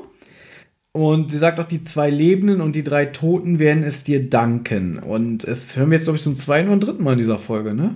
Dass immer wieder das gesagt wird, diese Legende. Das glaube, ist ja, zum dritten Mal. das ist ja quasi diese titelgebende Legende der Gaukler, die zwei Lebenden und die drei Toten. Dann, ich, ich blicke hier durch meine Notizen nicht durch. Drei Tote für die Zirkungsleute wichtig. Muss ja irgendeiner von den Detektiven sagen, oder? Das sagt die Frau. Ach, sie sagt es. Sie, sie, also, weil er hinterhergerannt ist, verfolgt hat, ähm, sagt sie, die zwei Lebenden und die drei Toten werden es danken. Ja, das habe ich ja schon gesagt, aber Also, ich habe mir was- notiert, drei Tote für die Zirkusleute wichtig. Das muss ja einer von den Detektiven sagen. Ich habe aber nicht aufgeschrieben, wer. Nein, das hat wirklich irgendjemand, habe ich nicht aufgeschrieben, aber bestimmt Justus hat es gesagt, dass die drei Superbrain. Toten ja äh, wichtig sind. Und jetzt habe ich hier schon wieder Jetzt gehen sie eigentlich gleich zum Affenmann. das oh, Affenmann aufgeschrieben. Ja, Affenmann, Partner von to Tobin Muller. Genau, und jetzt äh, sprechen sie ihn an. Hey, ähm, sie sagen ja dann, geht das schon wieder los? Und da habe ich gerafft, ah, das bezog sich also auf den Diebstahl, dass er das gesagt hat.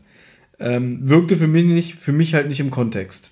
ja, er sagt dann noch, wie er heißt, dass er Tobin Miller heißt. Toben Miller und der Zwerg heißt ja Toben Muller? Maller. Und äh, ja, dass der Nachname so ein bisschen ausgedacht ist. Nee, die Vornamen bei ihrem Vornamen schwindeln sie immer ein bisschen. Aber sind halt, die sind halt Partner zusammen und es hat sich irgendwie so ergeben, Und sie lustigerweise. machen beide die Zaubershow. Ähm, sie fragen ihn, glaube ich, auch nach diesem Typen, der den Glatzkopf bestohlen hat, der ja sehr auffällig war mit seinem rosa Muff. Und er sagt, den hat er aber nie gesehen. Und sie sprechen dann auch über die Legende. Und dann wird wieder so gesagt, na, über die drei Toten redet man nicht. Das bringt nur Unheil. Naja, ich finde, also sie fragen nach dem finsteren Stern und nach der Legende und da reagiert er schon nicht so, wie du das gerade gemacht hast, sondern sehr aggressiv und geht einfach. Aggressiv? Nö, ich fand schon, dass er ihn auf den Weg geben will. Passt mal auf, darüber redet man nicht und wendet sich dann anderen Dingen zu. Ich fand ihn jetzt nicht aggressiv, sondern eher so dieses typische, ah, lass das mal lieber sein. Aber da fehlte mir dann Na, auch ich wieder. fand schon ein bisschen Drohung war da drin. Fandest du? Ja. Na, mir fehlte da wieder so die unheimliche Musik. Deswegen sage ich ja, mir fehlt viel atmosphärische Musik, die so eine Sachen untermalen in dem Hörspiel. Ich weiß nicht, mich hat die Musik da nicht gestört, also die fehlende Musik nicht gestört. Weil ich diesmal wirklich die Hintergrundgeräusche und so gut fand. Sie beschließen dann, den Calvin Mitchell endlich aufzusuchen.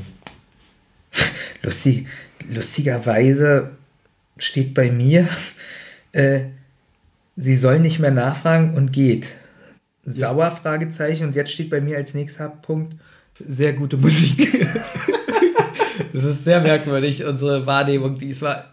Ich habe gesagt, dass es gibt keine Musik, während die sich unterhalten, Ja. aber da kam bestimmt wieder eine Musik als Übergang. Ja, aber die Übergangsmusik ist wahrscheinlich so gut, dass mir die davor nicht gefehlt hat. Ja, und ich habe es gar nicht notiert. Siehst du?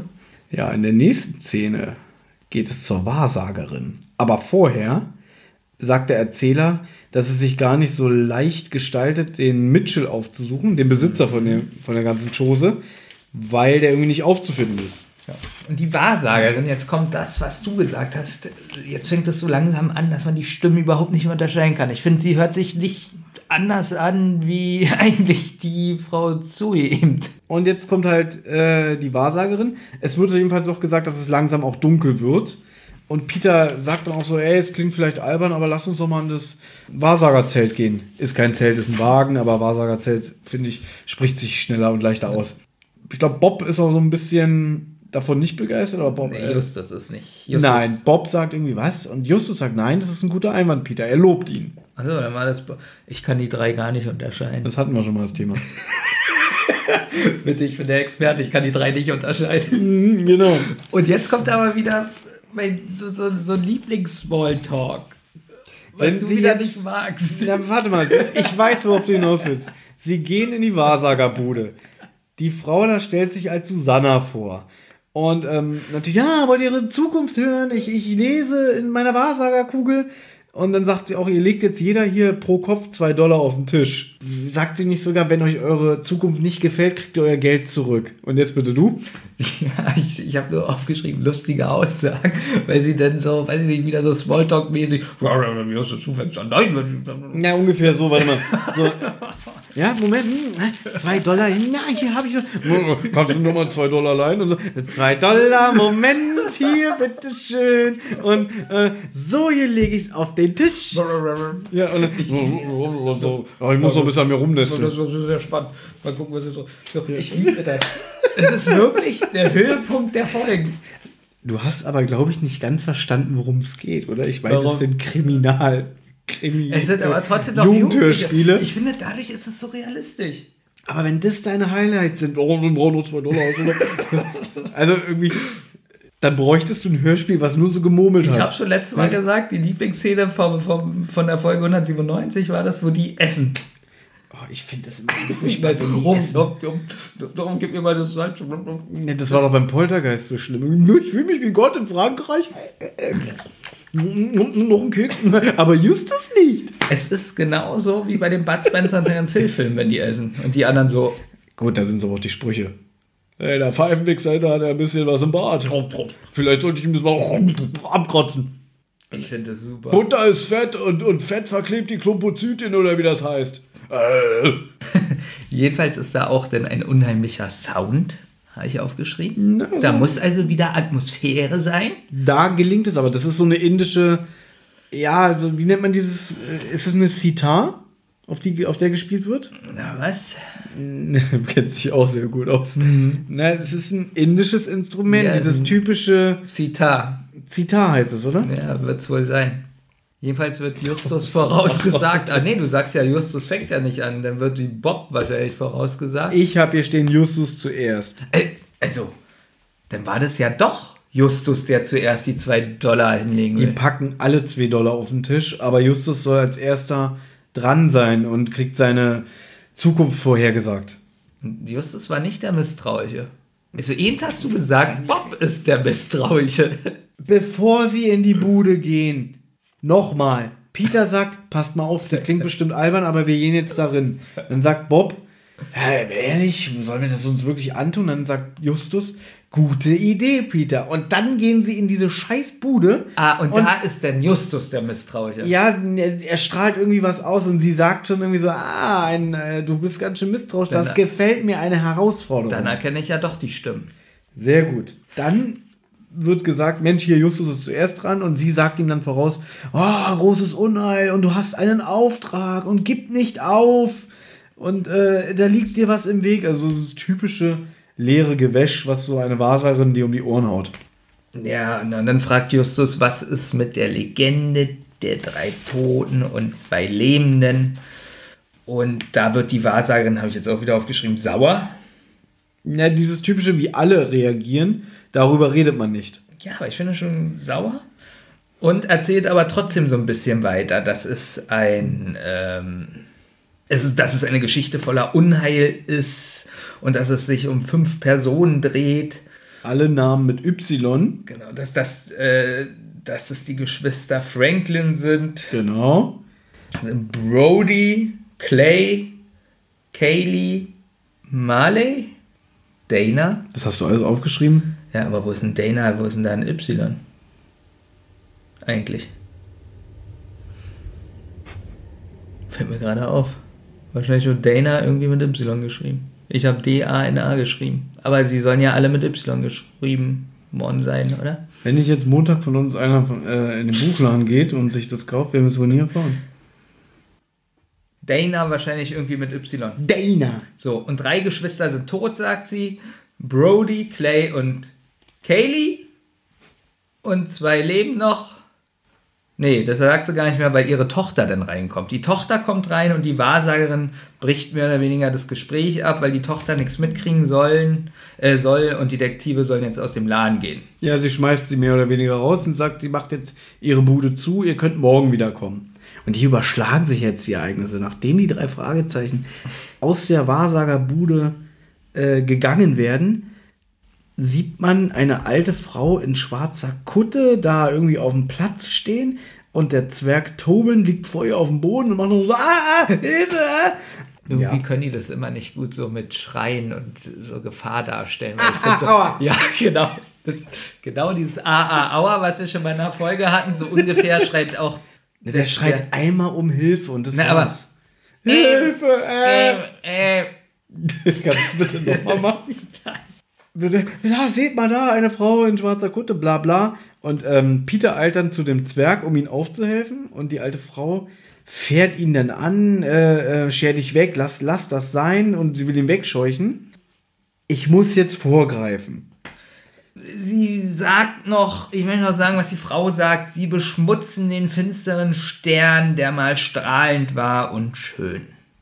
Es kommt später noch was im Hörspiel vor, aber das muss ich jetzt halt vorgreifen. Es soll sich ja hierbei um eine 74 Jahre alte Frau handeln. Altersheim wohnt und schon leicht plemplem ist. Richtig. So. Und jetzt habe ich gegoogelt, die Sprecherin von der Frau ist im wahren Leben 49 Jahre alt. Und mir ist es schon in der Szene aufgefallen, die klingt viel zu jung. Da versteht man das ja noch nicht, wenn man das das erste Mal hört. Aber da habe ich so gedacht, so, wenn dann darüber erzählt wird, ja, das war die alte und bla bla bla, dachte ich so, hä? Die klang ja fast so wie alle anderen Sprecherinnen in dem Hörspiel. Also noch eine, die genau dieselbe Stimmfarbe hat. Weißt du, was ich meine? Ja. Ich fand die viel zu jung. Ist mir nicht aufgefallen. Okay. Ja, es wird wieder von Unheil und Untergang gesprochen, wie du schon Ach, meintest. ich glaube deshalb, weil ich hier da ja noch nicht wusste, dass sie. Genau, da ist es ja nur. Ich weiß, warum es mir nicht aufgefallen ist. Da wird ja nur gesagt, es ist eine Frau mit schwarzer Kutte. Man weiß ja gar nicht, dass sie so alt ist. Da muss man nämlich wieder aufpassen. Das habe ich nämlich beim ersten Mal hören auch wieder nicht kapiert. Ähm, ich habe da sogar gedacht, dass die ganzen Schausteller, dass es eine Aktion von denen war. Aber der eigentliche Drahtzieher ist ja dafür verantwortlich. Nur da habe ich noch gedacht, ach, das ist bestimmt eine Vorstellung von den Zirkusleuten. Ja, das war ja auch so. Deswegen ist ja die Folge so gut, weil man das denken könnte. Wie du jetzt wieder die verteidigst, die Folge.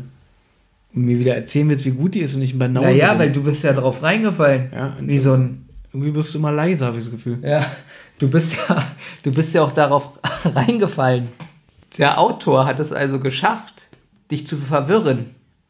Der Autor hat es geschafft, mir wieder so eine belanglose Folge um die Ohren zu hauen, dass ich immer nur mit halbem Ohr hingehört habe. Warum? Man wusste doch nicht, ob das eine Show ist oder ob es ernst ist. Das ist doch gerade das Spannende. Ja, aber es ist für mich traurig, dass ich schon inzwischen an einem Punkt bin, dass mich eine Drei-Fragezeichen-Folge so wenig catcht, dass ich bewusst zuhöre.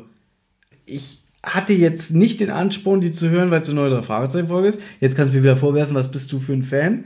Sondern mein Ansporn war, ach, für den Podcast muss ich die Folge noch hören, um die zu besprechen. Also meine Frage wäre jetzt erstmal, was bist du für ein Fan? Genau.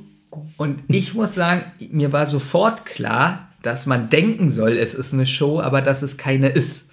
Das ist jetzt natürlich auch äh, durch die Reaktion von dem Mr. Mitchell, der jetzt auftaucht, der Besitzer von dem Ding. Die Detektive wollen nämlich hinter der Frau mit der schwarzen Kutte her. Und dann stellt er sich aber den Weg. Und dann redet er auf die Besucher ein und beruhigt sie. Hey, liebe Leute, ich hoffe, unsere Show gefällt Ihnen. Und so eine Show-Einlagen kommen immer wieder mal vor, weil wir sind so äh, dem Schauspiel verpflichtet, dass wir das mal spontan so aus dem Ärmel schüttern, schü schütten. Aber wenn sie das hier erschreckt hat, dann werden sie ab jetzt nur noch den halben Preis für die etwaigen Attraktionen heute Abend bezahlen. da fand ich aber die Reaktion von den Leuten witzig. Oh ja, das ist schön, ja. So. Das ist fast so wie der Smalltalk von den drei Fragezeichen. Ja, aber es war wieder so. Ja, drei Leute. Drei Leute. Oh ja, das finde ich gut. Ja, aber wie sie das wieder so sagen. Nicht so. irgendwie 100 oder so, sondern Ja, nur, oh ja. die drei. Die Detektive fragen sich, ob das eine Show war. Bob wirft jedenfalls ein, er hat ein Foto gemacht. Mit seinem Handy von der Frau. Jetzt kommt wieder der Zwerg ins Spiel und er sagt, die drei Fragezeichen seien hier nicht erwünscht. Und ähm, da sagt, glaube ich, der Mit- Mr. Mitchell sogar noch, ah, Tobin, wie redest du denn? Das sind Gäste. Und dann, nein, das sind Spione von Mr. Littleton. Nee, der, wie heißt der? Little Horn. Und dann sagt Mitchell, oh, ach ihr, von euch habe ich schon gehört. Ich glaube, wir müssen uns mal unterhalten. Aber nicht jetzt, ich habe keine Zeit. Genau, und lädt sie nächsten Tag zu sich ein. Genau, sie sollen um 8 Uhr morgens äh, da erscheinen und dann würde er sie zu einem Gespräch bitten, beziehungsweise sich darauf einlassen. Genau, jetzt gehen die drei Fragezeichen zurück. Na, Justus sagt, wir haben jetzt hier nichts mehr zu, zu tun, wir gehen jetzt nach Hause. Und nett wie er ist, sagt er, dann kann Bob noch ein bisschen recherchieren. Genau, der macht das aber nicht mehr abends, sondern den nächsten Morgen. Er steht Ja. schon zwei Stunden früher auf. Jetzt- greifst du schon vor, ich finde es nämlich witzig, so, die waren den ganzen Tag da, es ist schon dunkel. Und dann sagt Justus, ah, wird Zeit nach Hause fahren, damit Bob noch ein bisschen recherchieren kann, während ich ins Bett gehe. Ja. Und dann sagt, Bob sagt ja dann auch noch irgendwie, ah, äh, ich kenne ja dein Mitgefühl keine Ahnung. Und, und ich glaube, er lacht dann auch noch so, ja, so bin ich, weiß ich gar nicht. Äh, ich habe hier notiert Justus Arschloch, Detektive Abziehbildchen ihrer selbst. Ich lasse das einfach mal so stehen. Jetzt darfst du das erzählen. Nächsten Tag in der Zentrale. Das kürze ich jetzt ab. Bob nimmt Kontakt auf zu einem Ahnenforscher. Er sitzt schon seit zwei Stunden in der Zentrale. Das fand ich aber irgendwie ganz interessant. Wenn sie um acht da verabredet sind, sagen wir mal, sie fahren um halb acht los. Das heißt, er sitzt da schon seit 5.30 Uhr, also ist er bestimmt um 4.30 Uhr aufgestanden. Alles für die Recherche. Fand ich irgendwie bemerkenswert. Sehr bemerkenswert. Das ist eigentlich mein täglicher Ja. Tagesablauf. Na und, du bist hier aber nicht äh, der Vorzeigemensch. So. Ja. Also ich finde das ganz normal, so aufzustehen und zu recherchieren. Ja, und man, andere Menschen stehen erst um 12 auf. Bin ich denn für dich auch was Besonderes? Wieso? Weil du hast ja eben gesagt, das ist bemerkenswert. Bin Für das Hörspiel ist es bemerkenswert, weil normalerweise Bob sowas nicht tut, dass er schon mitten in der Nacht aufsteht und aber recherchiert. Menschen, die sonst so früh aufstehen, das ist jetzt nicht so bemerkenswert. Da, das ist nicht das Thema. Das können wir gerne bei uns zum Wasser besprechen. Okay. Äh, der Zirkus wäre vor über 100 Jahren von den Franklin-Geschwistern gegründet als der helle Stern. Und dann wollen sie natürlich wissen, das hat Bob jetzt alles recherchiert. Hä, wieso denn der helle Stern? Und dann wird halt gesagt, ja, Das kommt alles erst viel später. na, du hast jetzt schon den Ahnforscher erwähnt, der erst am Ende von diesem Gespräch bei mir hier erwähnt wird. Nee, er nimmt Kontakt auf mit den Ahnenforscher. Das heißt ja noch nicht, dass er mit ihnen gesprochen hat. Na, er hat ihn beauftragt, er soll da Ja. mal ein bisschen äh, Licht ins Dunkel. Naja, dann kommt bei mir schon gute Instrumente bei der nächsten Musik. Wie? Ich habe hier so viel stehen. Ja, aber da kommt doch vorher Treffpunkt mit, mit, mit dem Direktor und dann später kommt erst der Ahnenforscher. Aber hier steht, ich habe mir das so alles, das habe ich heute in der Mittagspause gemacht. Also, die zwei Lebenden wären jetzt über 130 bis 140 Jahre alt. Das hat Bob recherchiert. Und jetzt möchte ich gerne was dazu sagen, weil die Detektive das kategorisch ablehnen, dass die nicht mehr leben können. Ja. Es gibt eine Folge, die heißt Der grüne Geist, Folge 8. In dieser Folge kommen Geisterperlen vor und äh, diese Geisterperlen haben eine Eigenschaft, dass sie, wenn man sie im Wasser auflöst und man das trinkt, das Leben um sieben Jahre verlängern. Da kommt so ein Chinese vor, der ganz wild auf diese Geisterperlen ist und ähm, die alle haben will und er sagt, er sei schon über 107 Jahre alt. Wenn er so eine ganze Perlenkette irgendwie im Wasser auflöst und trinkt, dann kriegt er irgendwie nochmal sieben oder zehn Jahre Leben geschenkt. Ich weiß jetzt nicht mehr genau die, genau die Zahl, die Hörer können mich gerne berichtigen. Äh, und da habe ich so gedacht, hey, wäre das nicht cool gewesen, wenn der Autor die Geisterperlen hier ins Spiel gebracht hätte und dass das vielleicht wirklich schon 130, 140 Jahre alte Leute gewesen wären. Weil die Jungs das so kategorisch ausschließen, wenn sie gesagt hätten, Moment mal, vielleicht haben die ja die Geisterperlen aus der grüne Geist getrunken und sind wirklich so alt. Hätte ich witzig gefunden. Du als Fan und Kenner könntest ja jetzt sagen, Mensch, Thomas, der Gedanke ist gar nicht mal so schlecht. Finde ich schlecht. Er hat das Bild ausgedruckt, sie gucken sich das an, sagen, ah ja, die sieht ganz schön alt aus. Da machen sie sich auf den Weg und ich habe hier auch notiert komische Musik. Ich habe hier schon gute Musik, gute Instrumente.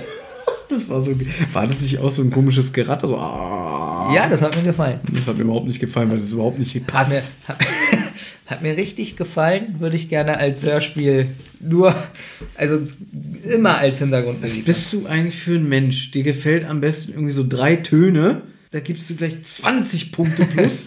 Nee, ja? zwei. ja, aber wenn 10 mal käme, dann hätte die Folge 50 von 10 Punkten.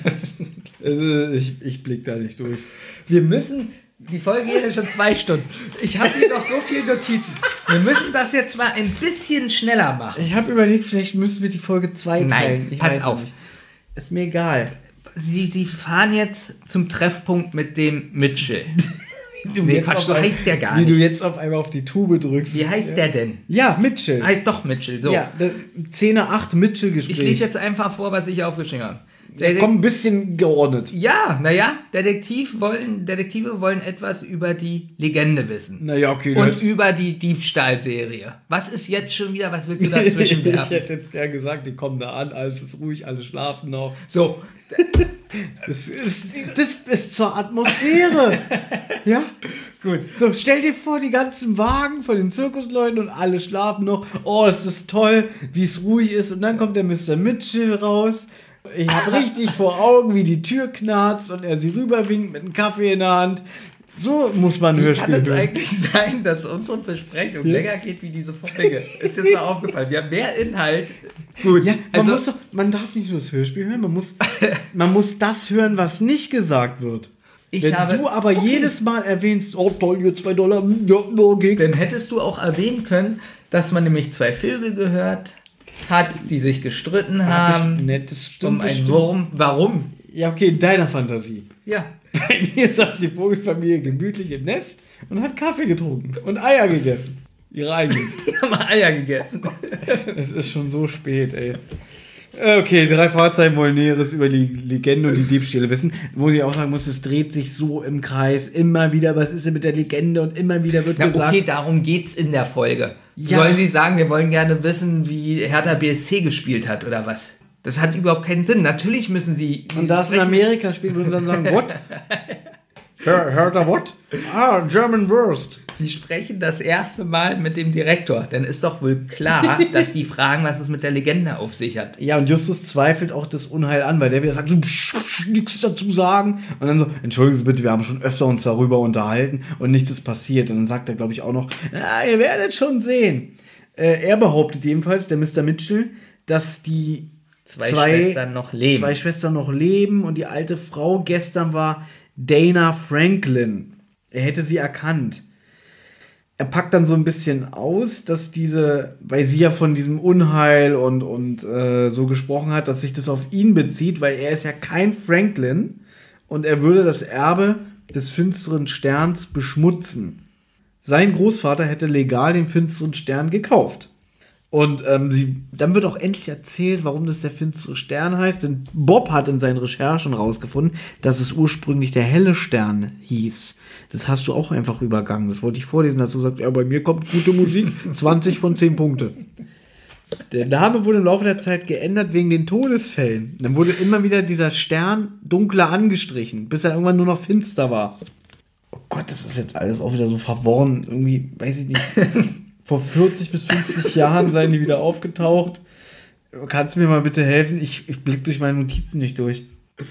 Weil ich die Folge so toll fand. Theoretisch ist ja das der Kern, was du gerade gesagt hast. ähm, er will jetzt gerade von der Diebstahlserie erzählen und dann kommt aber Littlehorn rein.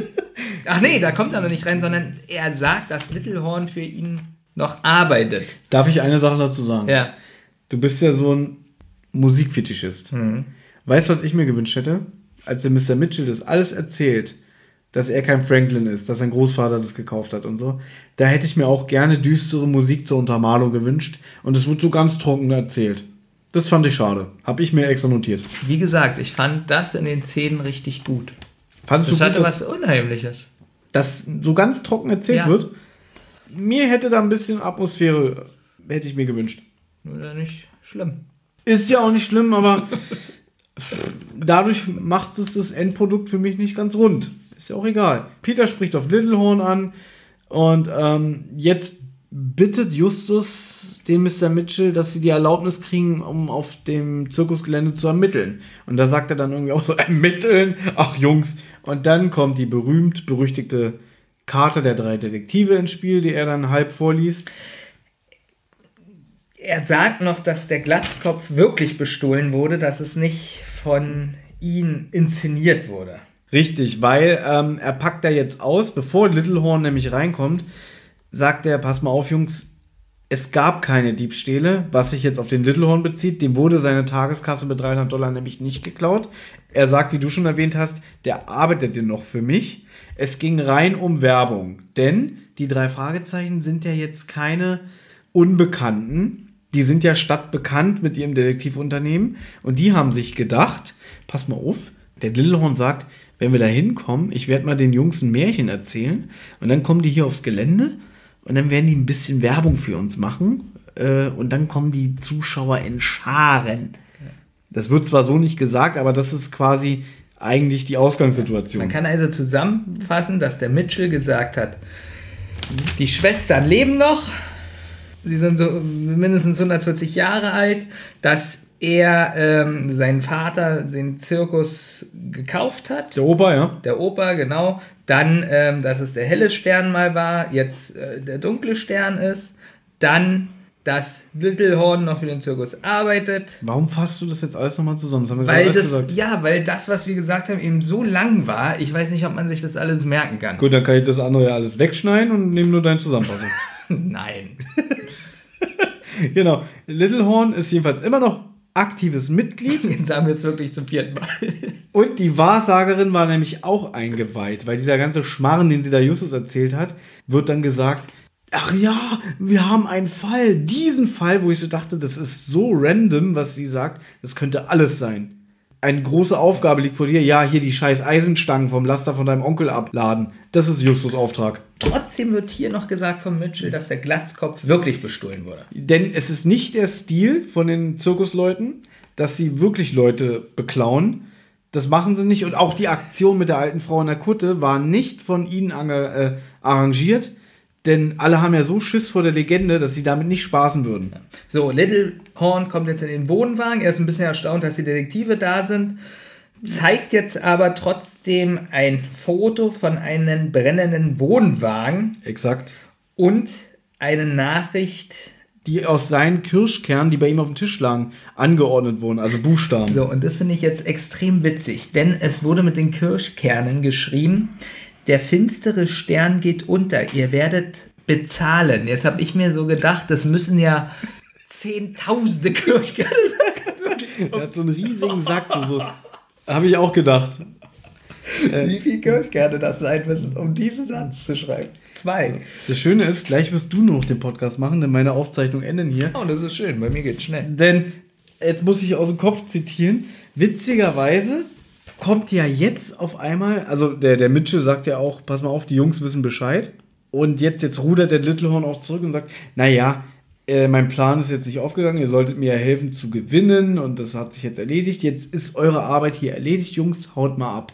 So, jetzt kommt der Typ mit dem Muff rein. Ja, also sie erkennen ihn der, der den Glatzkopf bestohlen hat. Ja, ich finde nämlich, seit sie bei diesem Mitchell sind, Ja. überschlagen sich die Dinge. Das ist in meinem Kopf, ähm, ich habe es mir nicht notiert, aber ich wollte mir es notieren als Auflösung Nummer 1. Denn jetzt wird so eine Sache schon mal, was im Laufe des Hörspiels alles passiert ist, diese losen Episoden aufgelöst, nämlich warum sie engagiert wurden, war, was dieser Diebstahl auf sich hatte, wer das eigentlich alles war. Ich finde aber, es ist fast zu viel zu schnell hintereinander. So, hier muss man sich schon wieder richtig konzentrieren. Ja. Äh, Lustigerweise finde ich das Hörspiel ab hier besser. Ich schlechter. Ich hätte lieber gewollt, dass sie noch Dosen werfen spielen. Also. Und leihen?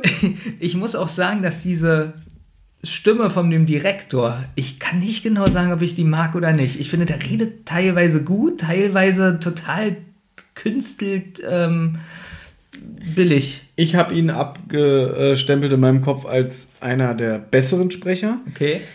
Er ist aber über das ganze Hörspiel gesehen eigentlich immer in der gleichen Stimmtonlage. Also er zeigt wenig Emotionen. Ich finde aber, dass er eine schöne Stimme hat. Er hat eine gute Stimme, aber er nutzt die irgendwie merkwürdig, Genau. finde ich. Also, er hat eine präsente Stimme. Präsent, genau, aber sie wird zu wenig eingesetzt. Ja. Ich glaube, zum Schluss sagt er mal irgendwie was. Mein Vater? Da zeigt er mal ein bisschen Emotionen.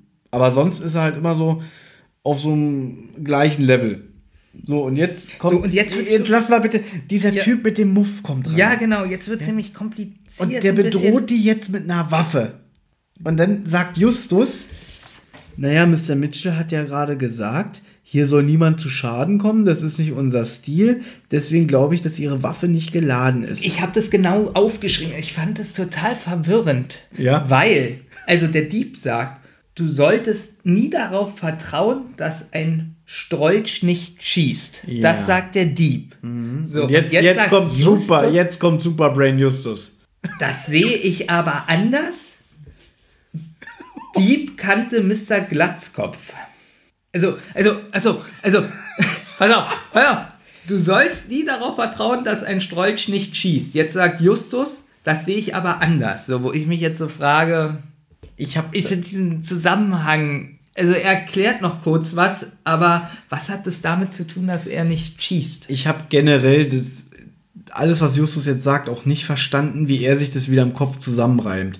Generell finde ich witzig, wir greifen jetzt mal vor, der Typ Ja. kommt rein und diese ganze Aktion mit dem Glatzkopf war engagiert von dem Muff-Typen, also Rosa Muff, weil er zeigen wollte, was er für ein toller Artist, Akrobat, äh, Schausteller, Gaukler ist. Er will nämlich engagiert werden.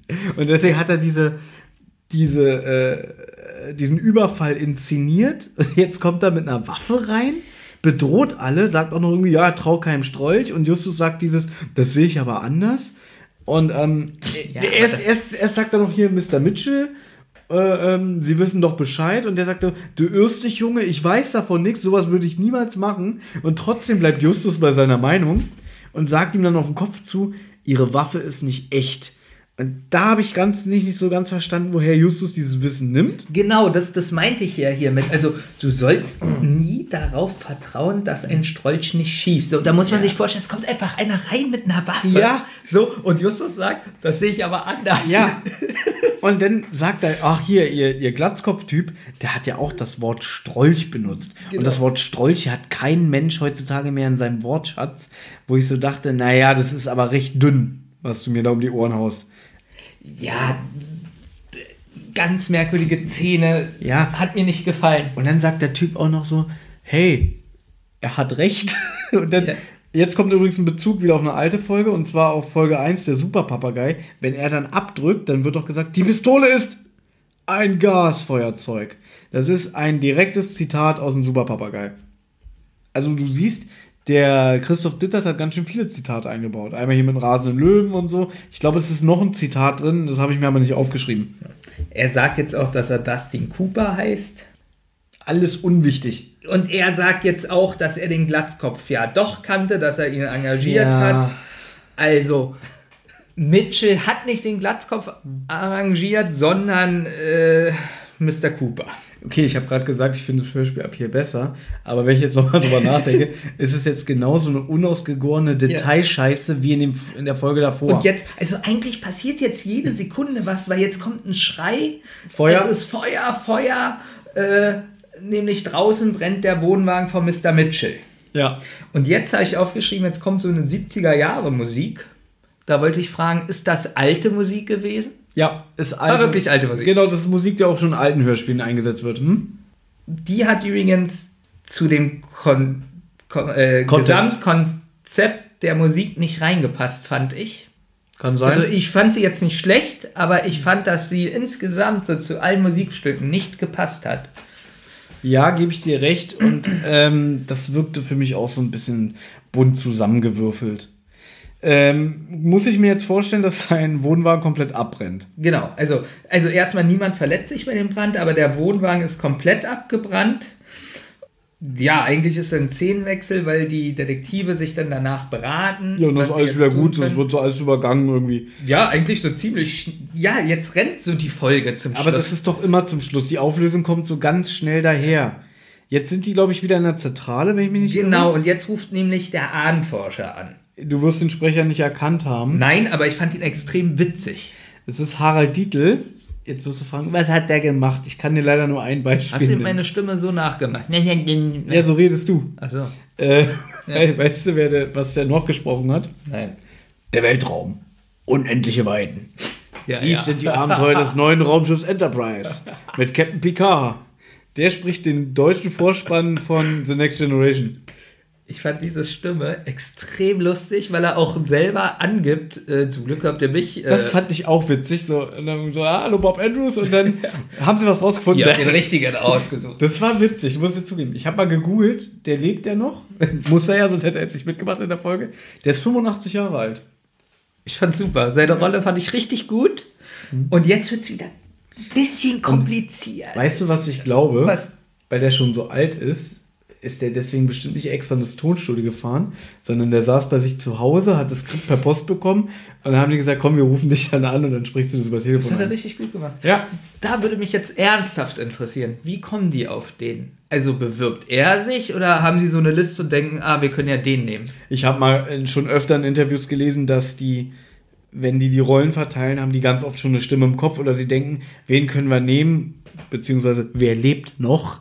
Und dann gucken sie und dann, ah, den können wir uns vorstellen. Also entweder haben sie. Ernsthaft, das kommt wirklich von denen. Also es Ja. bewirbt sich keiner von außen. Na, meinst du, der ruft jede Woche im Europatonstudio an und sagt, habt ihr eine Rolle für mich? Nein, aber kann ja sein, dass Europa-Tonstudio, ähm, sagen wir mal so 100 Namen hat, die so fest in ihrem Kasten sind, Ja. wo sie vielleicht Verträge haben, keine Ahnung, und da können sie aus dem Pool immer wählen. Na, man darf auch nicht vergessen, dass die äh, von dem Europatonstudio viel auf Hamburger Schauspieler zurückgreifen, weil natürlich das Tonstudio sich in Hamburg befindet. Und der Harald Dietl, also jetzt der, den gesprochen hat, ist meiner Meinung nach ein Berliner. Oder wohnt vielleicht in der Nähe von Berlin, weil The Next Generation wurde ja alles in Berlin aufgenommen. Das mal nur so am Rande. Ja, ich gebe dir recht, ich fand ihn auch gut und auch, jetzt musst du aber erzählen, was der alles quatscht. Ich habe mir das ja nicht mehr aufgeschrieben. Ich habe es so grob im Kopf. Der deckt jetzt die Familiengeschichte auf, dass diese, ich kann nicht mehr sprechen, diese fünf Gründungsmitglieder sind drei definitiv tot. Und er konnte auch von zweien die Sterbedaten rausfinden. Aber von den letzten beiden, die als die Lebenden noch gelten, da hat er, glaube ich, gar nicht äh, gefunden, wann die gestorben sind. Aber die können nicht mehr leben. Ja, also er hat gesagt, dass es noch zwei Franklins gibt. Einmal die Emily, 74 Jahre alt, Ja. und die Enkelin Lorin, Loreen. vier- Loreen 24 Jahre alt. Genau, das ist so grob zusammengefasst. Was ich Ja, das reicht eigentlich auch für die Szene. Mehr ist eigentlich jetzt gar nicht interessant. Na doch, eine Sache noch. Okay. Hier, du bist ja Mister. Oh, ich liebe so diese Nebensätze, die immer so improvisiert sind. Ja. Weil der Typ sagt am Telefon, ja, die Emily, die müsste heute so oh, 74 sein. Wo ich so dachte, gut, das geht ja eigentlich vom Alter. Und Bob so, 74. weißt du, was ich meine? ja, sowas Ja? mag ich. So, ich dachte so, ja, okay, komm. Ja. Was ich auch ein bisschen bemerkenswert fand, dass dann, also eigentlich fand ich es traurig, dass quasi die Kinder von der Emily schon tot sind, aber halt die Enkelin noch lebt. Das heißt ja, von der Loreen sind die Eltern tot. Das fand ich ein bisschen traurig. Das ist so Es traurig. hätte mich interessiert, warum die gestorben sind. Aber darum geht es in diesem Hörspiel nicht. Nach dem Anruf, Jetzt, jetzt kommt wieder Superbrain. ja, nach dem, genau, nach dem Anruf hat Justus eine geniale Idee. Genau, denn sie kennen ja jetzt die Taktik von Ja. ihren Gegnern. Er Und das können sie jetzt zu ihrem Vorteil nutzen. Er will jetzt über Mitchell eine Versammlung einberufen, an der alle Gaukler teilnehmen müssen. Der arme Mitchell. Bestimmt ist sein Telefon in seinem Wohnwagen verbrannt. Witzig. Und er hat richtig ein Problem. Er jetzt, steht jetzt richtig unter Druck, das Der- zu organisieren. Der sitzt bestimmt mit umklammerten Knien nackt in der Badewanne und die Dusche läuft und Justus ruft jetzt an. Es kommt 70er Jahre Musik. Die Musik fand ich super. Jedenfalls den ersten Teil bis zur, bis zur Pause. Die war übrigens schon in der 197. Da hatte ich schon überlegt, ob ich es erwähne, habe es aber nicht gemacht. Und habe mich gefreut, dass sie in dieser Folge wiederkam. Und die finde ich richtig dynamisch. Die hat so ein bisschen was von so einem ZDF-Krimi aus den 70ern, so der Ja. alte, oder? Aber man erkennt wirklich, dass es alte Musik ist, oder? Ja. So mit diesen äh, Bläsern und so.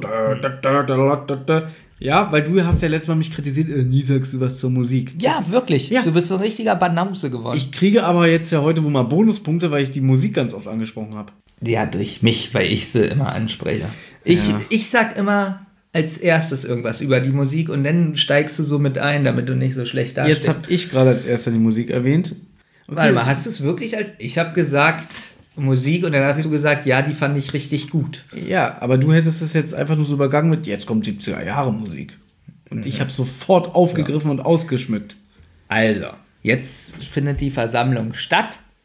Und Ja. jetzt fand ich ein bisschen merkwürdig, dass die Detektive halt reingehen und der Mitchell trotzdem verwundert ist. Ich glaube, der tut nur so. Ach, du meinst, er tut nur so. Ja. Damit man nicht merkt, dass er mit den Detektiven unter einer Decke Ja, steckt. aber sagt das nicht der Sprecher? Weiß ich nicht mehr. Okay, sei ja nicht so böse jetzt. Es ist 0 Uhr 23. Ich will ja die ganze Zeit ein bisschen schneller machen. muss Wir morgen früh aufstehen Ja. und bei einem scheiß Umzug helfen. Ich weiß es nicht. Und die drei Detektive erzählen, dass sie eine neue Botschaft bekommen haben. Ja, da fand ich sie so ein bisschen so, dieses gekünstelt, äh, dieses, ja, kommen Sie schnell, da ist was passiert, wirkte so ein bisschen gekünstelt. Aber nur mein Eindruck. Ja, war ja auch so. Sind ja auch Jugendliche, die können das nicht so gut. Ach so, ja. Ähm, Ab einem gewissen Alter und ist dass man erst reif. diesmal jemand persönlich bedroht wird, sagen Ja. sie. und dass alle zu Little Horns Wohnwagen kommen sollen. Und dann, ja, Wir haben was vergessen. Denn in der Zentrale, nach dem Anruf von diesem Ahnenforscher, gehen sie ja die Optionen durch. Sie spekulieren ja darüber, dass es ja vielleicht die Loreen sein könnte. Weil sie ja quasi die Enkelin ist und sie gehen aber trotzdem auch davon aus, dass es nicht Loreen sein könnte, sondern eine fremde Person. Aber der ganze Plan, den Justus jetzt hat, bezieht sich explizit auf die Loreen. Und ich habe dich jetzt unterbrochen, aber sie gehen ja dann zu Littleton, Little Horn, ich weiß nicht mehr, wie der heißt. Mr. Little nenne ich den jetzt einfach. Es ist schon spät. Und der ist ja dann auch ganz aufgebracht und sagt, was macht ihr denn hier? Und dann lesen sie die Botschaft vor. Äh, hast du sie aufgeschrieben? Du bist die nächste Lo Wie heißt die? Loreen. Loreen. Und da habe ich mich gefragt, okay, erst besprechen sie in der Zentrale, vielleicht ist es auch jemand anders. Und jetzt legen sie ihr ganzes Kartenblatt auf Loreen. Und was wäre jetzt, wenn, wenn die da sind, ja und jetzt? Und dann passiert nichts. Was hätten sie dann gemacht? Ja, gute Frage. Weißt du, was ich meine? Ja, ich weiß, was du meinst. Also ich fand es ein bisschen dünn. Also ich fand auch wieder dünn, wie viel Kirschkerne benutzt werden mussten für diese Nachricht. Du bist die nächste Lorin. Das würde ich gerne mal als Bild sehen. Weil er braucht theoretisch so zehn Kerne so für sein Hütchenspiel, falls mal ein Kern runterfällt oder so. Für was braucht er denn 120.000? Naja, er hat 300 Dollar pro Tag in seiner Kasse. okay. Da muss er, braucht er sehr viele So. Kirschkerne. So, jedenfalls kennt keiner eine Lorin ähm, und die Detektive fangen jetzt an, Ein Märchen zu die, erzählen. Gesch die Geschichte zu erzählen. Und jetzt wird's, jetzt muss man wieder genau hinhören. Also, Das ging hier aber noch. Das ist nicht so krass wie im Auge des Sturms. also Dana hat ein Kind. Oh Gott. Zwei Nachfahren von Dana leben heute noch. Wie geht es, wenn Dana ein Kind hat? Hier muss ich ja irgendwas falsch aufgeschrieben haben. Nochmal, nachdem die drei Todesfälle waren, haben ja die noch zwei Lebenden den Zirkus offiziell an den Opa von Mr. Mitchell verkauft. Und die Dana hatte Kinder, damit der Na und dadurch ist die Familie Franklin quasi äh, konnte sich fortsetzen. Der Stammbaum wurde nicht unterbrochen. Danas Enkeltochter Emily ist als Großmutter aufgetreten. Das ist so scheiße von dir erzählt. Äh, es, Wieso? irgendwie sehr, sie war eine derjenigen, die quasi als die Gründungsmitglieder, die ja noch leben sollen, aber Ja. dann verschwunden sind, für Angst und Schrecken gesorgt haben, indem sie in der Maske von den zwei Lebenden aufgetaucht ist. Ja. Wird es da schon so erzählt? Hab ich so? Das erzählen jetzt so. Ja. Und Emilys Enkelin, Lauren, Loreen. Lorin, Emily, Danas Enkeltochter ist Emily. Ja. So, auf. Und Emilys Enkelin ist Lorin. Ja, soweit waren wir schon. Ja, und da sind vier Generationen äh, auseinander. Ja, und dann fragt, glaube ich, auch noch einer, ja, aber was, was, was soll denn eine irgendwie jetzt hier machen, die aus vier Generationen stammt oder so? Und ich glaube, Justus sagt dann, ja, das ist, kann nur jemand sein, der sich so verbunden fühlt und als wahre Erben sieht, dass sie hier unter den Schaustellern sich befindet. Und jetzt kommt diese, dieser ganze Quatsch mit den Y in den Namen, wo ich auch mir immer gedacht habe, das ist ja ganz nett, dass alle Gründungsmitglieder von dem Zirkus ein Y im Vornamen tragen. Aber das wird so irgendwann im Laufe des Hörspiels eingeworfen und auch mehr von den Detektiven als von den ähm, Schaustellern selber, dass es so wieder für mich so aufgezwungen wirkte. Und Justus behauptet dann, dass diejenige, die sich hier runtergeschmuggelt hat, sich so verbunden fühlt, dass sie selbst einen Namen mit Y erfunden hat. Und damit lenken sie dann die Aufmerksamkeit auf Zoe, die Bauchladenfrau, die Peter mit äh, Zuckerperlen beschert hat. Thomas. Also, wir mussten jetzt gerade sehr viel schneiden, weil wir selber die Geschichte nicht mehr zusammenbekommen haben. Und ich weiß auch warum. In meinen Aufzeichnungen habe ich nämlich Loreen mit Y geschrieben. Dadurch ergibt es gar keinen Sinn, dass sie sich Zoe nennt. Ja, weil sie hat ja schon Y im Ja, Namen. Ne? also Loreen wird wahrscheinlich ohne Y geschrieben. Und deswegen hat sie sich umbenannt in Zoe. Jetzt ergibt die Geschichte nämlich einen Sinn. Das tut mir leid, ich habe Loreen hier, du siehst das die ganze Zeit mit Y geschrieben. Ja, ich kann es nicht erkennen, aber ich glaub's dir mal. Yeah. Ja, Also, jetzt, jetzt löse auf. also, Loreen wird eigentlich mit I geschrieben, gehe ich von aus, nicht mit Y und deswegen hat sie sich Zui genannt. Das sagt Bob aber auch. Ach, ohne Y, wie sonst üblich. Ach so, sagt er das? Sogar? sagt es bei dem, bei dem Gespräch mit dem Ahnenforscher. So. Und ihm fällt auf, dass die Zoe in dem Gespräch immer weiter nach hinten rückt. Genau. Obwohl es nur fünf Gaukler sind. Ja. Äh, da merkt er jetzt, dass sie immer weiter nach hinten rückt. Das fand ich auch ein bisschen witzig, weil ich mir so dachte, sie steht so ganz still und wird wie so auf den Teppich gezogen, so entfernt sie sich. Er spricht sie dann, oder irgendeiner von den Detektiven spricht sie direkt an und dann rennt sie raus. Oh, das und ist jetzt auch- wird es auch, jetzt wird es fast so albern wie in der 197 mit dem Surfen. Ja, exakt, du hast recht, weil jetzt hat Peter wieder seinen großen Moment. Der muss ja auch noch was mit dem Hörspiel zu tun haben. Also erstmal ist witzig, dass sagt, äh, dass gesagt wird, sie stürzt von den Klippen. Also sie stürzt schon von den Klippen wird. Ja. Das, Also da muss ich jetzt auch sagen, das ist, war für mich so, so auch aufgesetzt und so ein bisschen Effekthascherei, um so einen kleinen Action-Moment in die Folge zu bringen. Und ja, es wird ja am Anfang der Folge gesagt, begleitet mich zur Steilküste, sagt der Little Horn. Und jetzt rennt sie weg. Äh, Rennt fünf Meter und stürzt die Steilküste runter oder was? Also, oder ist, ist sie so kopflos? Das habe ich nicht so ganz verstanden, weil ich mir da das nicht vorstellen konnte, wie nahe die der Steilküste sind und warum sie da überhaupt hinrennt. ach, vorhin meckerst du noch über meine eine Sekunde. Ja. Ich verfolge den Verbrecher. Ah, ich, er ist weg. Ähm, ja, ich greife jetzt mal deine Argumentation auf. was mich hier einfach genervt hat, sie stürzt von der Klippe. Also Hm. man hätte ja sagen können, sie hängt an der Klippe oder so. Dieses Stürzen, das hat sich angehört, als ob sie schon fällt erstmal. Ja. Also ich finde, sie stürzt von der Klippe, da ist sie schon am Fallen. Und er geht dann hin und rettet sie irgendwie. Naja, anscheinend hängt sie da trotzdem ja, dran. Aber diese ganze Rettungsaktion ist sowas von unspektakulär, albern und aufgesetzt. und nicht spannend. Null spannend. Ja. Wirklich. Ähm, Sie hängt da drei Sekunden. Und Peter sagt, hier, nimm mal in der Hand. Lustigerweise mir aufgefallen, sie sieht Peter sogar. So, ziehen Sie mich hoch. Aber ist egal. Das ist so aufgesetzt. Das war, hat ganz viel kaputt gemacht bei dieser Folge. Aber komm, es endet mit einem knaller Gag. Das, er sagt ja, glaube ich, sie können glücklich sein, dass wir sie gerettet haben. Und dann sagt sie, ja, ich bin mega glücklich. Ja, und da habe ich mich so gefragt, ob sie vielleicht sich wirklich umbringen wollte. Ah. Denkt man ja, weil sie das auch so sagt, ja, ich bin sehr glücklich. Ähm, aber in der nächsten Szene, äh, in der nächsten Szene denkt man so, ja, warum ist sie eigentlich so weggerannt? Sie ist eigentlich voll die coole äh, Person. so. Ich möchte noch ganz kurz sagen, dass da so eine richtige, nach dieser Rettung, so eine richtige düstere Musik ist. Mhm. So eine, Die ich auch gerade nicht ich im Ohr habe habe. Todesmusik geschrieben. Todesmusik. Also sogar, sogar Todesmusik. So. Ja, fünf Ja. Punkte plus. Ne, ich muss noch äh, abschließend dazu sagen, ich gebe dir in allem recht, dass es so aufgesetzt und billig wirkte. Witzigerweise, das mit dem, sie will sich umbringen, habe ich gar nicht so gesehen. Aber ich fand den Satz irgendwie lustig, dass sie sagt, ja, ich bin mega glücklich, so sarkastisch ist. Weißt du, ich weiß nicht, wie es ist. Jeder Mensch, der irgendwie gerettet wird, ist wahrscheinlich froh, dass er noch lebt. Und sie ist so, als würde sie sich wirklich wünschen, nach wäre ich mal da runtergestürzt.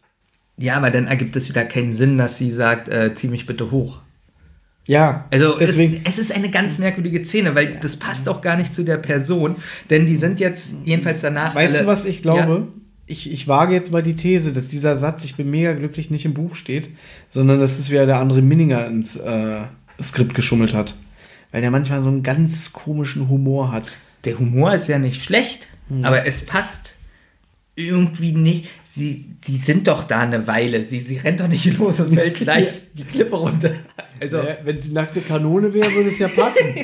Aber irgendwie. wenn es die nackte Kanone wäre. Lauf weg! Ah! Ja. Okay, So, jetzt kommt also, endlich die zweite und letzte Auflösung in diesem Also, Beispiel. sie sind alle im Zirkuswagen. Also, Na, alle alle, sind die Detektive. Mr. Mitchell. und Zoe erzählt jetzt so ein bisschen, warum das alles gemacht wurde. Also, einmal die Großmutter, da möchte sie, dass die Mo Großmutter rausgehalten wird, denn sie hat nur mitgespielt, angeblich, weil sie dachte, es ist nur ein Scherz. Dafür hat sie ihre Rolle ganz schön. Super, oder? Also, die wusste schon, was sie da macht. Äh, und ich fand das auch schon wieder ein bisschen fragwürdig, weil sie ja wirklich sagt, lass die da raus. Und da denke ich mir so, na okay, die Polizei sieht das bestimmt nicht so. Die sagt doch, nee, ist eine wichtige Zeugin, die kann gegen die aussagen. Weißt du, was ich meine? Ja. Und das ist wieder so eine willkürliche Eigenentscheidung der Detektive. Also Justus sagt zwar, das wird sich bestimmt machen lassen, aber das klingt so, als würde er jetzt entscheiden, alles klar, wir lassen die Alte raus. Naja, weil man ja auch merkt, dass ja Emily, also so heißt die Alte ja, vorher ja das nicht als Scherz angesehen hat, weil sie erzählt ja auch, dass Emily den Zirkusdirektor heiraten wollte von dem Mitchell, der Vater oder Opa. Um Nee, der wieder, Vater, der Der, Vater. Vater. Um wieder ähm, äh, den, den Zirkus zurückzuholen in die Familie.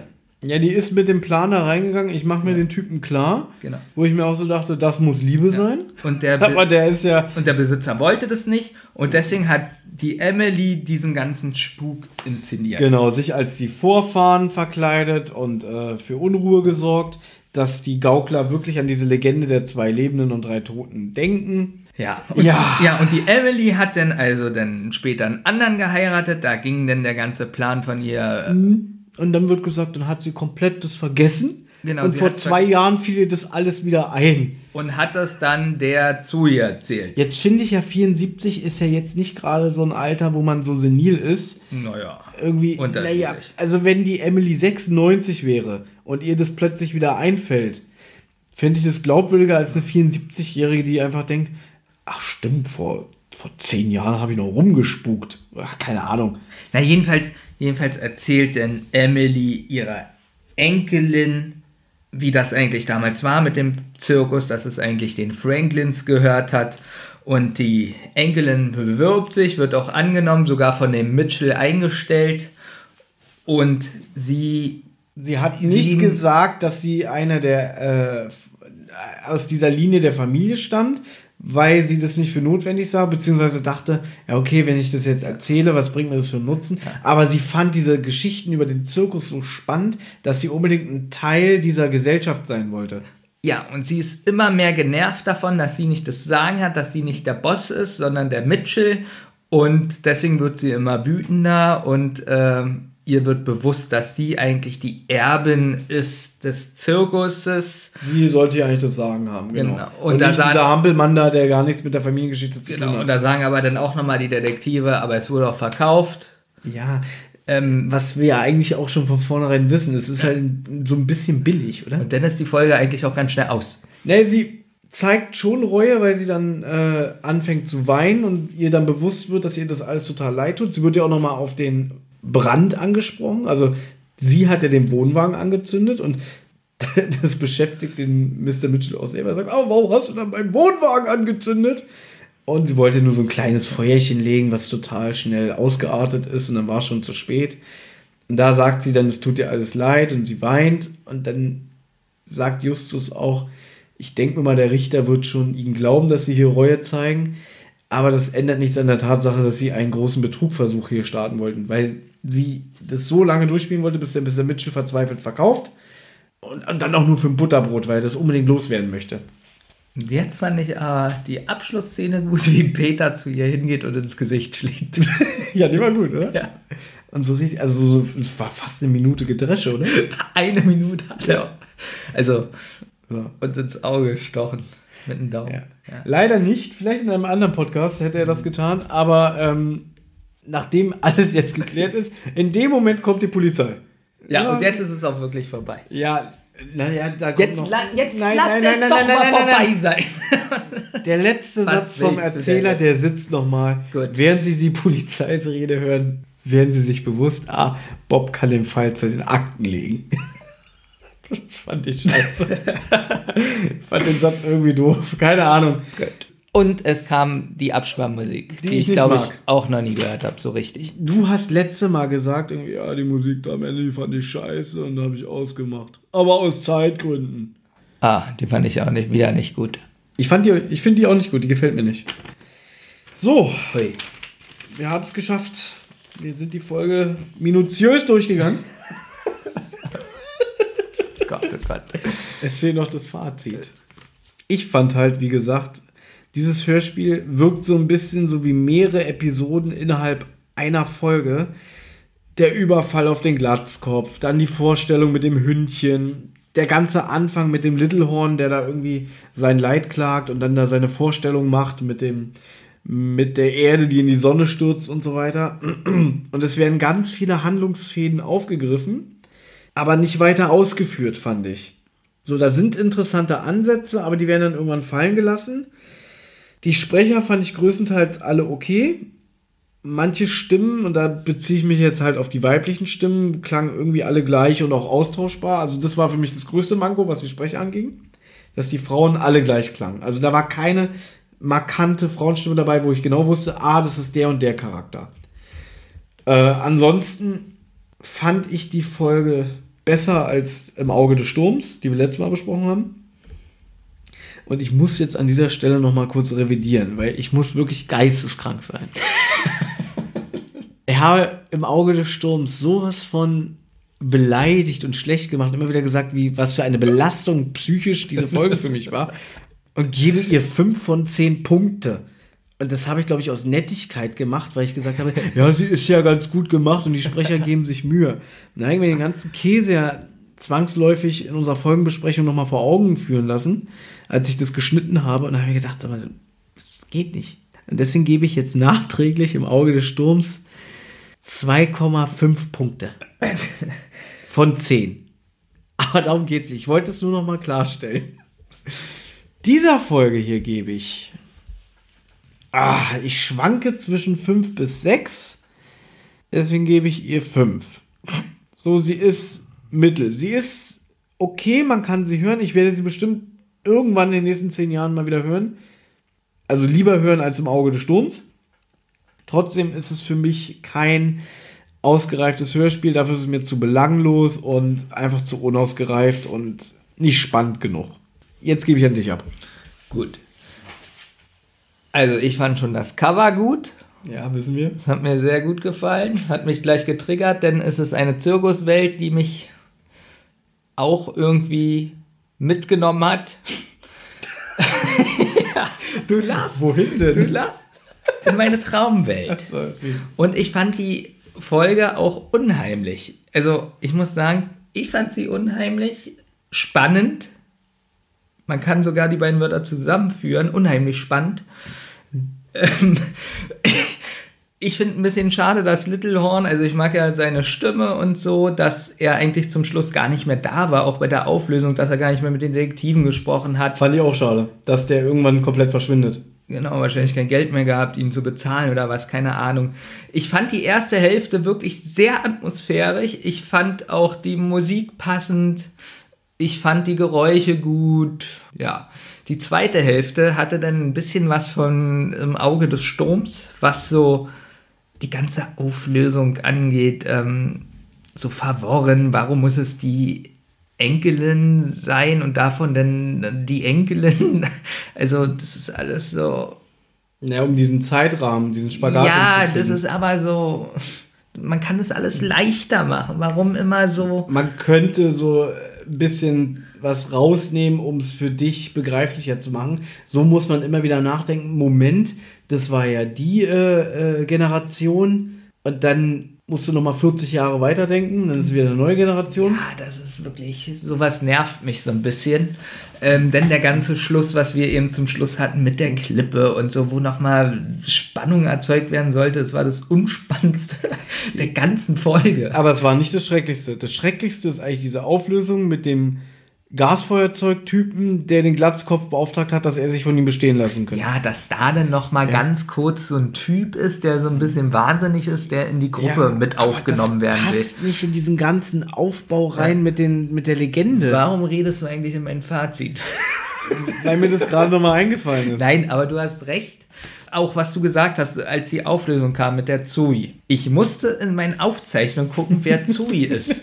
habe ich gerade gemerkt. Weil, weil ich die Stimme nicht erkannt habe. Ich habe die Stimme nicht erkannt. Wer war denn das jetzt? War das die Wahrsagerin? War das die äh, mhm. mit, der, mit, dem, mit den Süßigkeiten, die Frau? War das äh, die Clownin? Ja.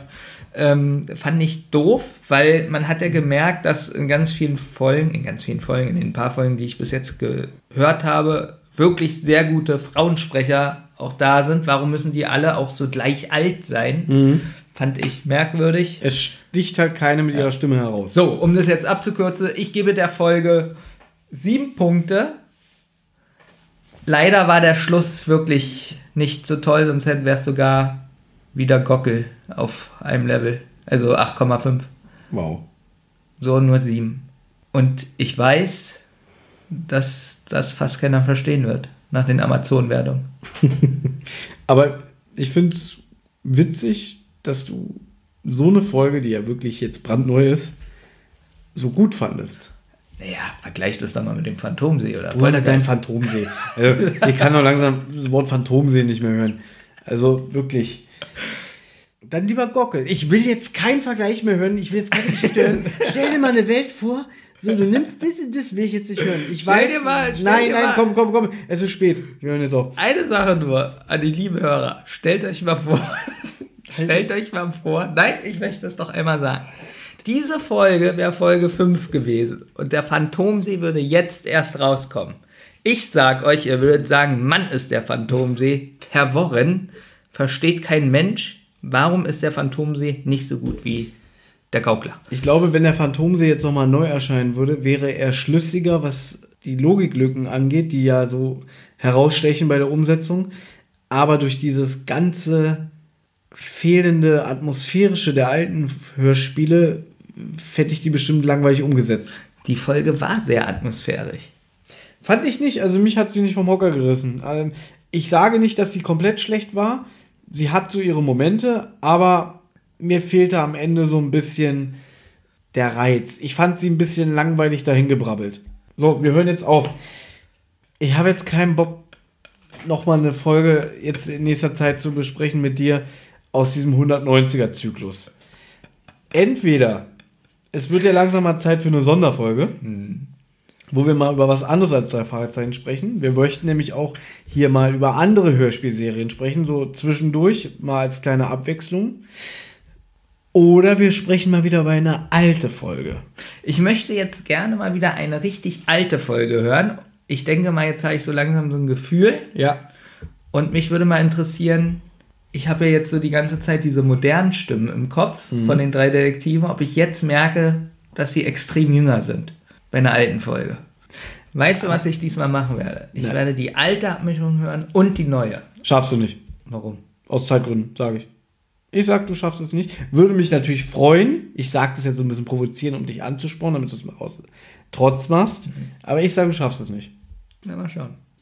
Wir wünschen eine gute Nacht Gute Nacht. Und hören uns das nächste Mal bei einer Folge die Zentrale. Düm, düm.